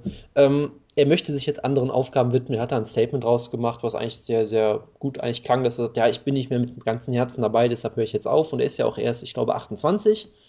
Ähm, er tritt jetzt unter anderem in die Fußstapfen von Henry Maske und wird irgendwie Franchise-Unternehmer von irgendeiner Lebensmittelkette und macht auch eine Kampagne gegen häusliche Gewalt, was natürlich mit MMA schwer vereinbar ist. Äh, das kennt man ja. Wir könnten jetzt über War Machine reden, wir lassen es aber bitte. Ähm, Travis Brown hat Schläge angedroht. Genau, und äh, von daher, ja, man könnte jetzt vieles äh, spekulieren. Genau, von Conor McGregor wurde er Legende, als Legende bezeichnet, weil er ihre ist, vermute ich. Ähm, und das ist, glaube ich, auch der einzige Grund. Ja, also. ähm, und ja, man kann natürlich jetzt überlegen, ist das jetzt einfach eine super Entscheidung von Penrith, der merkt halt, dass er es nie zum World Champion bringen wird und deshalb halt einfach eine, eine Reißleine zieht, bevor es zu spät ist. Oder ist es ein Beweis dafür, dass Kämpfer furchtbar bezahlt werden? Oder ist er in einem Jahr eh wieder am Start? Also es gibt halt viele, viele mögliche Interpretationen der Sache. Was, wie hast du das denn aufgenommen? Außer natürlich der, einfach, der, großen Trauer, dass er weg ist. Ich, ich bin einfach nur ähm, geschockt gewesen, weil ähm, solche seine Kämpfe haben die Fans immer begeistert. Und ich meine, wenn so, so jemand abtritt, das, ist, das hinterlässt eine Lücke im Mixed Martial Arts, die schwer zu füllen sein wird. Ich meine, so, solche Kämpfe hast du nur vielleicht einmal in einer Generation, vielleicht einmal im Leben, vielleicht einmal überhaupt. Er ist eigentlich die männliche Ronda Rousey gewesen. Und nachdem Rousey ja brutal ausgenockt wurde, hat vielleicht Kevin Pennant auch die Zeichen der Zeit gesehen und gesagt, okay, ich wurde jetzt auch brutal ausgenockt. Also sollte ich vielleicht meine Karriere lieber beenden, und damit ich auf dem Höhepunkt meine Karriere be äh, beschließe, damit ich noch fit genug bin für meine neuen Franchise-Unternehmen. Ja, und ich hoffe einfach nur, dass du daraus noch ein Musikvideo machst mit Leave the Memories Alone. natürlich, natürlich. Kaffee Penred. Ich meine, seine Karriere ist großartig. Und ich meine, das wäre ein Musikvideo, was sich lohnt, weil es würde sofort gesperrt werden. Absolut, ja. Absolut. Das, das, das ist immer die Arbeit, die am meisten lohnt. Genau. Gut, dann haben wir noch ein paar kleinere äh, News. Wir haben äh, zwei News aus der lokalen Szene, die ich einfach nur kurz in den Raum werfen möchte. Ähm, Niklas Beckström hat seinen ersten Sieg nach der UFC ähm, gefeiert, scheinbar in einem Squash-Match oder was auch immer. Gegner sagt mir auch nichts, deshalb nur fürs Protokoll. Er hat einen Kampf gehabt. Thiago Silva hat auch bei einer lokalen Show gekämpft und wurde ausgenockt. Das äh, möchte ich jetzt auch einfach mal so im Raum stehen lassen. Ähm, was haben wir noch? Genau, ähm, es wird bald, was auch eher so die Boulevard-Ecke jetzt ist, es gibt bald den ersten M1 Medieval Lightweight Titelkampf. Also um, oh dieser Ritterkampf-Division. Ja, ja, klar, geil. Genau, da gibt es jetzt endlich einen Titelkampf bei, bei der M1 Challenge 63. Ich weiß gar nicht, wann die Show ist, aber das sollte man sich auf jeden Fall dick in den Kalender eintragen. Ich hoffe, sie kämpfen um eine holde Jungfrau. Ähm, das, das, ah, ah, das ist, ah, großartig. Das ist sogar bei der Putz Pütz gegen Nemkov Card. Also hier habe ich jetzt zwei Gründe, die, diese Show zu gucken, nämlich einmal wegen Stefan Pütz und zwar wegen diesem Titelkampf. Äh, das ist natürlich hervorragend. Ähm, Steff, kann, kann Stefan Pütz vielleicht auch nochmal da antreten also als, als er, ist kein Lightweight, das wird glaube ich schwierig für ihn mit, aber es gibt ja Gewichtsklassen bei dem, bei dem äh, ja, logischerweise. Genau, natürlich. Das ist ja ein echter Sport. Deshalb muss es auch Gewichtsklassen geben. Es ist, es ist Sport. Ja. Er lief vor kurzem auf Eurosport bei Watts. Haben sie ein paar Zehn davon Genau. Dann haben wir äh, Rose Namajunas hat die Haare ab. Das äh, würde ich jetzt einfach auch nur so in den Raum schmeißen. Ähm, Fury Rose. Genau, sie hat jetzt, äh, da gibt es ja auch irgendwie eine Hintergrundgeschichte, dass ähm, Patreon Send sich die Haare eigentlich mal abschneiden wollte und es dann nicht gemacht Zweimal. hat. Oder irgendwie sowas. Aber das ist mir auch alles wieder zu boulevard -esk. Zweimal hat sie angekündigt, angekündigt, dass sie für, äh, für Krebsspenden sich die Haare abschneidet. Und zweimal hat sie es nicht gemacht. Und dann kommt ähm, äh, Rosemary Juniors und schneidet sich die Haare ab, weil die Haare sie beim Training genervt haben. Ja, ist doch ein guter Grund.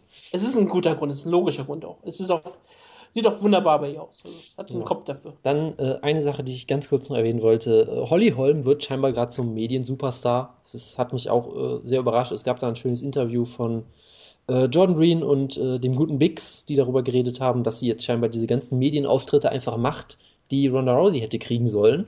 Ich habe das auch wirklich einmal gemerkt, als ich YouTube aufgemacht habe und da stand auch einmal in den empfohlenen Videos irgend so ein Interview mit Holly Holm mit einer Million Klicks oder so, wo ich auch da so, hm? Und äh, scheinbar funktioniert das auch wirklich. Ich hätte nie gedacht, dass sie da irgendwie das Zeug zu hat, weil sie immer so ein bisschen äh, ja, uninteressant wirkte, so irgendwie in, in Interviews, aber scheinbar, scheinbar promotet die UFC sie gerade sehr gut und ist fast schon dabei, einen Star zu erzeugen. Ja, ja, ja. sicherlich, das ist sicherlich, Frage. ja, ja, bitte. Entschuldigung, das ist da reinfällt. Aber das, das da viel mit, da muss ich einspringen, weil die Frage ist ja wirklich, sie nimmt ja eigentlich die, die Ronda Rousey bekommen hätte. Genau. Die Frage ist natürlich, weil wenn zum Beispiel so ein Unternehmen, ganzen, wenn so ein ähm, Fernsehsender irgendwie sagt, okay, für diesen Tag haben wir Ronda Rousey in der Sendung quasi ihren Titel verteidigt gehabt. Und dann kommt natürlich die Frau, die sie geschlagen hat, die holt man natürlich auch nicht gerne in die Sendung, weil sie hat, das ist die Frau, die Ronda Rousey geschlagen hat. Das kann man super noch vermarkten. Und gerade weil man, weil man den Platz eh freigeräumt hat für Rousey, ist halt mal Rousey äh, Sieg, Be Besiegerin. Okay, aber was passiert in zwei Monaten? Wenn der Hype erstmal abgedriftet ist, ist dann heute immer noch eine gefragte Medienperson. Ist, ist, Weil aktuell äh, greift sie natürlich nur das ab, was Ronda Rousey bekommen hätte, kriegt sie auch später für sich selber sozusagen äh, Mediendeals. Ja. Und das ist halt die Frage. Nur dann kann man wirklich sagen, ob sie ein Star ist. Aber ja, sie könnte als Star jetzt geboren sein. Ich meine, manchmal kannst du als, als diejenige oder derjenige, der den großen, unbesiegbaren Kämpfer schlägt oder Kämpferin in diesem Fall schlägt, kannst ein Star werden. Manchmal bist du auch noch komplett vergessen. Das, das wird halt spannend zu sehen sein. Es wird auch wichtig sein, gegen wen Holly Holm als nächstes antritt, ob es der Rematch gibt oder einen anderen Kampf. Aber ja, es ist ähm, schon sehr interessant zu sehen, dass Holly Holm scheinbar ankommt. Genau. Das wollte ich auch nur mal kurz an dieser Stelle erwähnen. Ähm, was haben wir noch? Genau, wir haben. Kann ich ganz kurz einspringen? Ja, bitte. Geburtstage. Oh, ach, Ich- ja. ich- ich natürlich, mal- natürlich, natürlich. Ich werfe die jetzt immer so spontan irgendwo in die Sendung rein, damit man nicht damit rechnet. Entschuldigung, ich muss noch ganz kurz husten. So, Geburtstag. Es gibt nämlich eine große Menge Geburtstag. Ricardo Almeida beispielsweise. Costas Filippo. James Hammertree, ein Tough-Veteran. Und Jamie Jager, den kennt man ja auch noch von Tough. Und ein Name, den man immer erwähnen muss. Und dann muss man sofort aufhören, über den Namen weiterzureden. Hat heute Geburtstag. Fallon Fox hat Geburtstag. Ja, schöne Grüße. an Da dieser darf man aber nicht mal weiter sehen, weil sonst drehen alle Leute durch. Genau, schöne Grüße natürlich. Ähm, alles Gute. Ähm, und hoffentlich wenig, möglichst wenig Interaktion mit Joe Rogan in nächster Zeit wünsche ich einfach. Gut, ähm, dann haben wir eine großartige Kampfansetzung. Ein Big Fight im Heavyweight. Josh Barnett gegen Ben Rothwell. UFC on Fox. Leider nur der Co-Main Event. Ja, unfassbar. Ja, das ist großartig. Das ist eigentlich ein Kampf, ähm, wo wirklich die Physik der Kämpfer entscheiden Ja, absolut, absolut. Also das sieht man den beiden noch an. Die sind auch ähnlich gebaut und das wird sehr, sehr schön zu sehen sein, wie sich Körperteile bewegen im Wind und in der in, in, in, in, in Motion, würde ich gerade sagen, in Bewegung. Ich bin sehr begeistert von diesem Kampf. Josh, Josh Barnett gegen Ben Rothwell ist alles, was ich mir wünsche. Josh Barnett muss unter beweisen, dass er noch ein wirklicher Topkämpfer sein kann und Ben Rothwell will beweisen, dass er ein Topkämpfer ist. Und ich meine, das ist eigentlich für Schwergewicht ein wirklich interessanter Kampf. Und ich meine, der Sieger des Kampfes hat durchaus ein Anrecht zu sagen, ich möchte einen Title Shot haben. Ja, auf jeden Fall Ja. hat Anrecht zu sagen, ich möchte auf jeden Fall einen Title Eliminator haben. Das auf jeden Fall. Aber selbst der Sieger kann danach sagen, hey, ich habe jetzt eine, eine gute Siegesserie, ich bin ein Name. Josh Barnett kann wirklich sagen, ich bin ein Name. Ben Rothwell kann sagen, ich habe eine Lache. Und ähm, deswegen möchte ich einen Title Shot haben. Ja, auf jeden Fall. Und das sagt auch alles, was man über das Heavyweight wissen muss. Ähm, es gab eine erste äh, Kampfänderung bei der großartigen UFC 194 Card, die ja wirklich durch die Bank toll ist. Und da ist ja immer die Befürchtung, dass es Verletzungen gibt. Es gab die erste, nämlich Michelle Waterson hat sich verletzt und ist raus aus dem Kampf gegen Tisha Torres. Es gibt aber sofort einen, einen Ersatz, nämlich äh, die gute Jocelyn Jones Leibarger, nehme ich mal an. Ähm, sagt mir jetzt, hat mir vorher auch nichts gesagt, hat einen Rekord von 6-1. Ähm, hat äh, zumindest ihrem, in ihrem letzten Kampf äh, Soila Frosto scheinbar klar besiegt, also scheint auf jeden Fall keine schlechte Kämpferin zu sein, aber als Debüt gegen Tisha Torres ist natürlich, äh, sagen wir mal, undankbar, vorsichtig gesagt. Es ist auch ein sehr, sehr undankbares Debüt, aber es gibt keine einfachen Debüts und wenn, wenn du in die UFC auftreten möchtest, ist es vielleicht gar nicht mal so schlecht, sofort gegen den Topkämpfer anzutreten, weil du kannst nur gewinnen in diesem Fall. Das ist meine, du kannst auch total vermögelt werden und kannst natürlich den Kampf verlieren, aber eigentlich kannst du nur gewinnen. Also es könnte wieder so ein Kampf für Tisha Torres werden, wo sie fast nur verlieren kann. Die hat irgendwie in der UFC ist sie ja, ja. noch nie auf dem, auf dem hat sie ja irgendwie immer Pech gehabt mit den Ansetzungen. Ich meine, sie, sie hatte die Geschichte in Mexiko zum Beispiel, wo der Kampf halt einfach nicht gut war und sowas. Also wird man, man, wird man zwei sein. Kämpfe in der UFC, Entschuldigung, gegen Magana und Angela Hill. Ja. Beide hat sie klar, auch hat sie auch gewonnen, logisch, aber keiner war von irgendeiner Form spektakulär. Und alle Leute ähm, erwarten ja eigentlich, dass sie auch ähm, wie in Victor halt spektakuläre Kämpfe hat. Genau. Und jetzt kriegt sie wieder eine Gegnerin, die sie nicht, auf die sie sich nicht lange vorbereiten kann, was immer sehr unangenehm ist. Man, du kannst dich nur zwei Wochen lang darauf vorbereiten. Was, was willst du da machen? Du kannst dir ein paar Tapes anschauen, aber hast zwischen das ganze Trainingsprogramm, was du für Michelle Watterson aufgestellt hast, und das ganze Fightplan, dann kannst du jetzt über den Haufen werfen. Klar, zwei Wochen Zeit sind immer noch genug. Es ist nicht so, oh, das ist äh, total spontan ist, aber es ist trotzdem kurz und wir werden sehen, wie Tishia Torres auftreten wird. Genau. Dann habe ich noch eine andere Sache für UFC 194, nämlich Chris Weidman hat sich heute geäußert. Ähm, dass er sagt, hat sich verletzt? Nein, nein, nein, nein, nein, Chris Weidman, der äh, lange Zeit schon einen Titelkampf gegen John Jones eigentlich hypt und sagt, äh, ja, Middleweight ist nur der erste Schritt für mich, ich gehe ins Light Heavyweight und besiegt da alle. Der hat jetzt heute gesagt, dass er aktuell 193 Pfund wiegt. Was er sagst du dazu? Nur 193 ja, Pfund? Genau, er sagt, er ist quasi jetzt ein Welterweight. Ja, ich meine auch, das ist ja, also, ich meine, das, das wäre doch die beste Story überhaupt, dass, äh, dass Whiteman die ganze Zeit ein Match gegen John Jones fordert und am Ende geht er runter ins Welterweight und Johnny Hendricks springt einfach sofort ins Light Heavyweight hoch oder so. Das hey, Johnny Hendricks könnte vorstellen. dann den Rumble Johnson machen. Ich glaube, er wäre in Light Heavyweight sogar ziemlich gut, obwohl genau. er sehr klein ist. Genau, also äh, interessante Entwicklung auf jeden Fall. Er hat jetzt scheinbar einen Ernährungsberater. Es ist nicht Mike Dolce, soweit ich weiß. Und, äh, ja, er ist auch ein Ernährungsberater. Das kann nicht Mike Dolce. Genau. Und Whiteman hat scheinbar darauf geachtet, dass er in der, in der Off-Season quasi gar nicht erst groß an Gewicht zunimmt und ist scheinbar die ganze Zeit einfach äh, ziemlich niedrig geblieben. Und ich bin mal gespannt, ob das vielleicht auch, vielleicht ist es ja auch eine bewusster, äh, bewusste Entscheidung, dass er irgendwie möglichst schnell sein möchte gegen Rockhold oder sowas. Also seien wir mal gespannt, wie das ausgeht. Ähm, ich sehe gerade auf Twitter die News, dass es ein Video gibt, wo Sage Northcutt mit einem Taser malträtiert wird. Das werden wir jetzt nicht besprechen, aber über ähm, Sage Northcutt könnte man mittlerweile auch eine wöchentliche Ecke eigentlich machen, weil es gibt jedes, es gab letztes, letzt, letzte Woche oder vorletzte Woche dieses großartige Video, wo er eine Pfanne zerbiegt, wo er einfach eine Pfanne in seine Hände ja. nimmt und äh, die, daraus die quasi, ja, wie so ein Pfannkuchen zusammenrollt oder so. Also großartig immer wieder, kann man sich immer wieder angucken. Der Typ ist einfach nur herrlich. Ähm, ja, wie, es auch schön auf Twitter gesagt wird, Sage Northcutt ist the UFC-Star I never knew I needed. Und das stimmt eigentlich irgendwie. Man, man, wir brauchen ihn. Wir wussten es nie, aber irgendwie jetzt, wo er da ist, ist klar, wir haben ihn immer vermisst. Ich, ich sag's auch, ich habe ihn auch total vermisst. Es ist absolut so, mit 19 Jahren, wie er aktuell immer noch ist, das ist unglaublich. Und er ist, er ist halt absolut ähm, Mediagen. Also ich meine, du kannst mit ihm machen, du kannst ihm sagen, was er machen soll, und er macht es einfach. Und er wirkt dabei irgendwie auch noch so sympathisch. Genau. Er wirkt noch so komplett untainted von Mixed Martial Arts. Er wirkt noch wie jemand, von dem wirst du irgendwann in 22 erfahren, dass er seine Frau verprügelt und dass er Drogen nimmt, also sowas. Und wir werden dann sagen, oh ja, es ist halt Mixed Martial Arts, hat Sage Northcutt ähm, zerstört. Aber wir erwarten es einfach so. Aber vielleicht macht das ja mal nicht. Vielleicht können wir mal unseren ähm, goldenen Prinzen haben. Auf jeden Fall, ja. Also, Unser Great White Hope. Ja, wir werden nächste Woche ja eh noch über ihn reden, da können wir das ja auch noch mal alles aufgreifen. Ich wollte es nur kurz erwähnen, weil ich es gerade wirklich in dieser Sekunde gerade auf Twitter gesehen habe. Ähm, worüber man auch eine wöchentliche Boulevard-Ecke machen könnte, wäre eigentlich World Series of Fighting. Ich möchte nur kurz zwei Sachen erwähnen, nämlich zum einen, World Series of Fighting wird verklagt von einer Entität namens WSOF Asia. Ich verstehe bis heute nicht, was da los ist. Es gibt da sehr lange Artikel auf Bloody Elbow, aber sagen wir einfach, dass World Series of Fighting von sich selbst verklagt wird, das stimmt.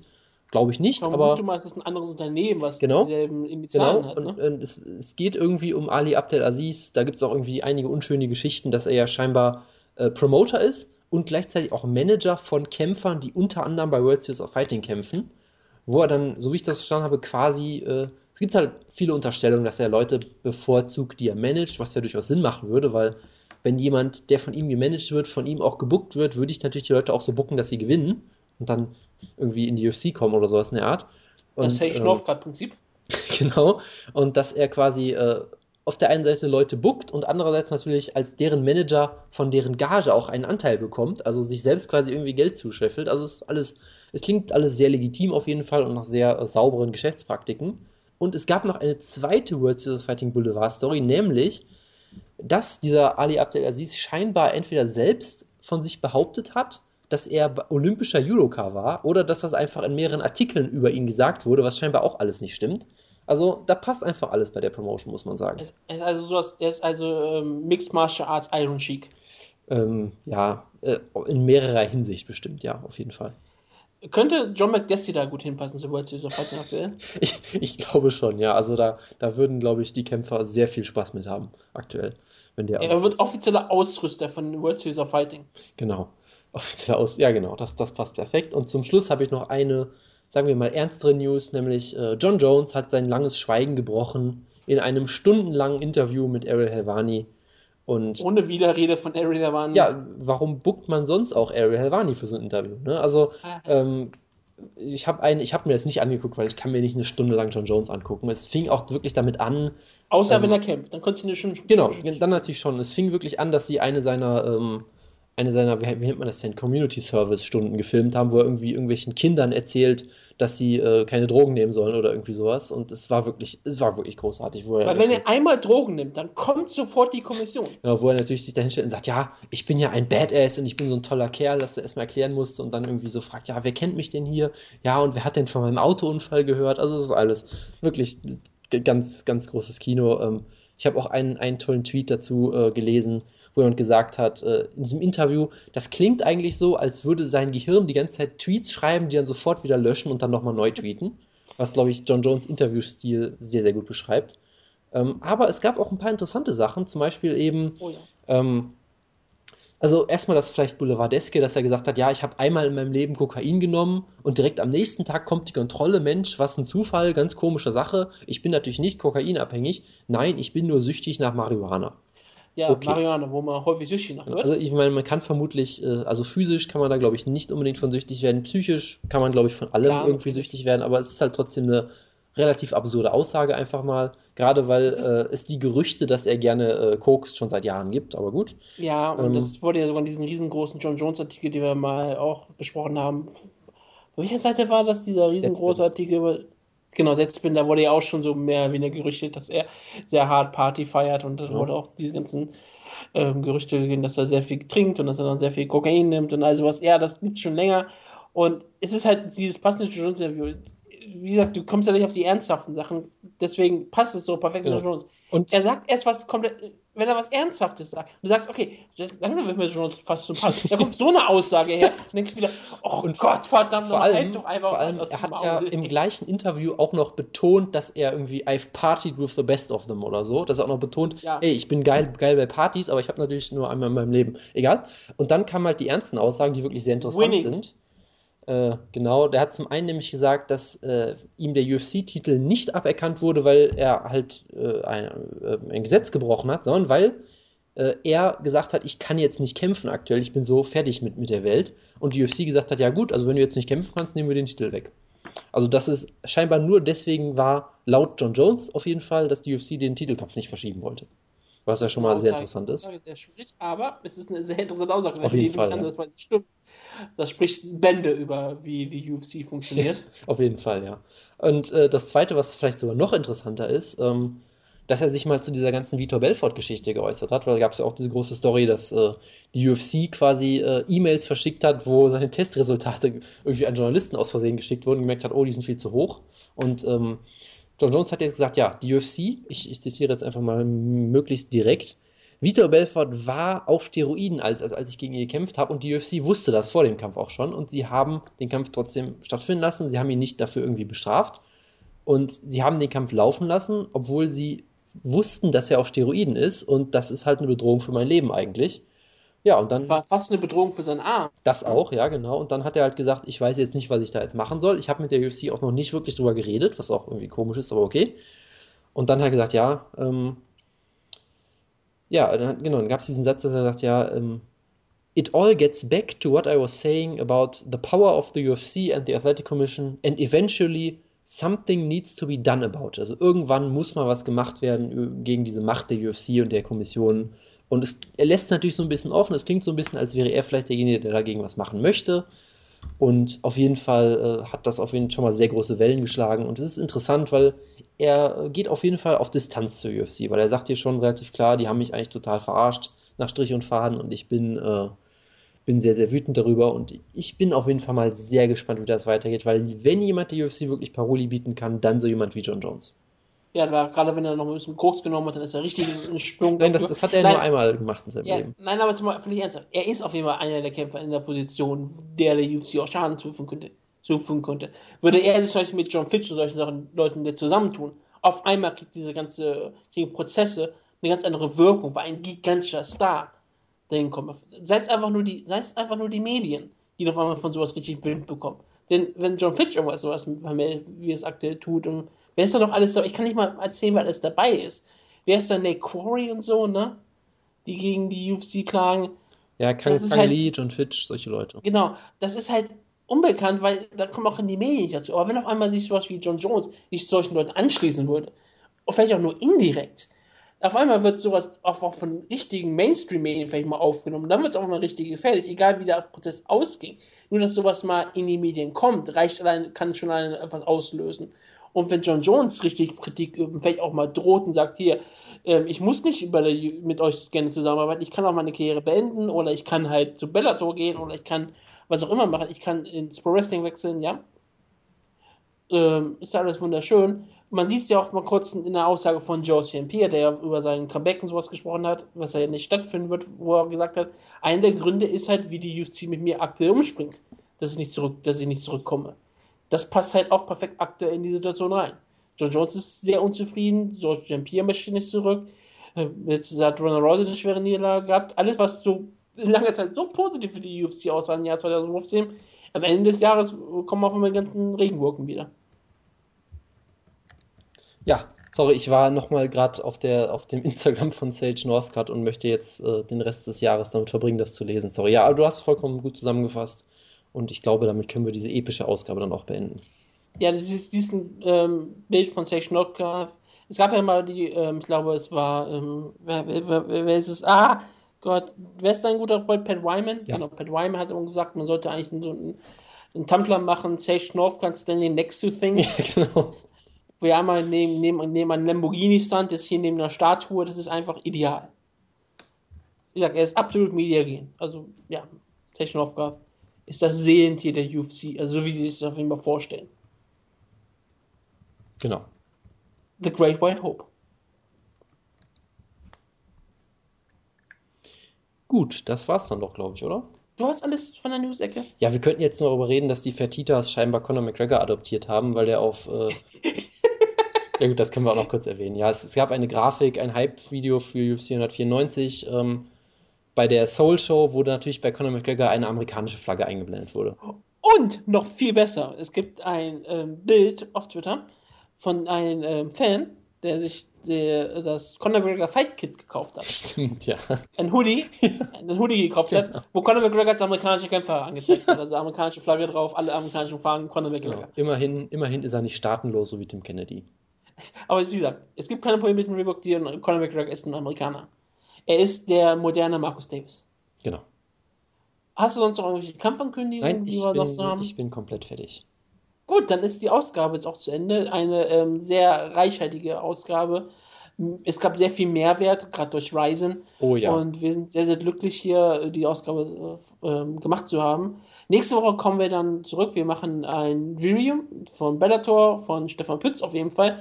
Jonas wird sich Ritterkämpfe angucken, wird diese nächste Woche auf jeden Fall komplett reviewen. Absolut, Darauf ja. lege ich dann auch einfach mal Wert. Und dann haben wir ein massives Preview. Oh Gott, ja. Ähm, warte, ich will gucken, ähm, wie viele ähm, Shows sind. Sind drei Shows, yep. ähm, glaube ich, ne? Yep. UFC Fight Night 80 am Donnerstag, das ist Patreon gegen Rose Namajunas. Dann haben wir am Freitag das Tough 22 Finale mit dem Main Event Frankie Edgar gegen Chad Money Mendes. Und dann haben wir vielleicht, wenn es stattfindet, den UFC 194 Jose Aldo gegen American Dream Conor McGregor. Baby. Oh ja. Hard Times. Aber Hard sowas Times. von. Ja, das wird eine, ähm, sagen wir mal so, relativ kurze Ausgabe. Ich glaube auch. Wir sind ja. Ja. relativ dafür bekannt, nicht lange über bestimmte Themen zu reden Ja, und wir sind ja. immer on point. On point. Ich hatte heute mit 75 Minuten gerechnet ungefähr. Hat, Wie lang hat sind gut wir? geklappt. Äh, zwei Stunden bestimmt. So zwei Stunden den Dreh, glaube ich. Finde ich gut. Und wir haben ja, äh, danach, wenn diese ganzen Reviews kommen, diese Dreier-Reviews, ne? Mhm. Haben wir auch ein Preview Ja. für Rapidos Anjos gegen Donetsk. Nein, nein, noch besser. Ja, wir, ja, genau. Und dann eine Woche später oder zwei Wochen später haben wir das Ryzen Preview irgendwann, ne? Ist ja Ja, noch ein bisschen dann hin. Nee, gar nicht so wir. lange hin. Ryzen ist in vier Wochen Genau. ungefähr jetzt, Ja. ne? Ja, genau. Wir müssen an Heiligabend müssen wir, glaube ich, ein Ryzen Preview machen, mehr oder weniger.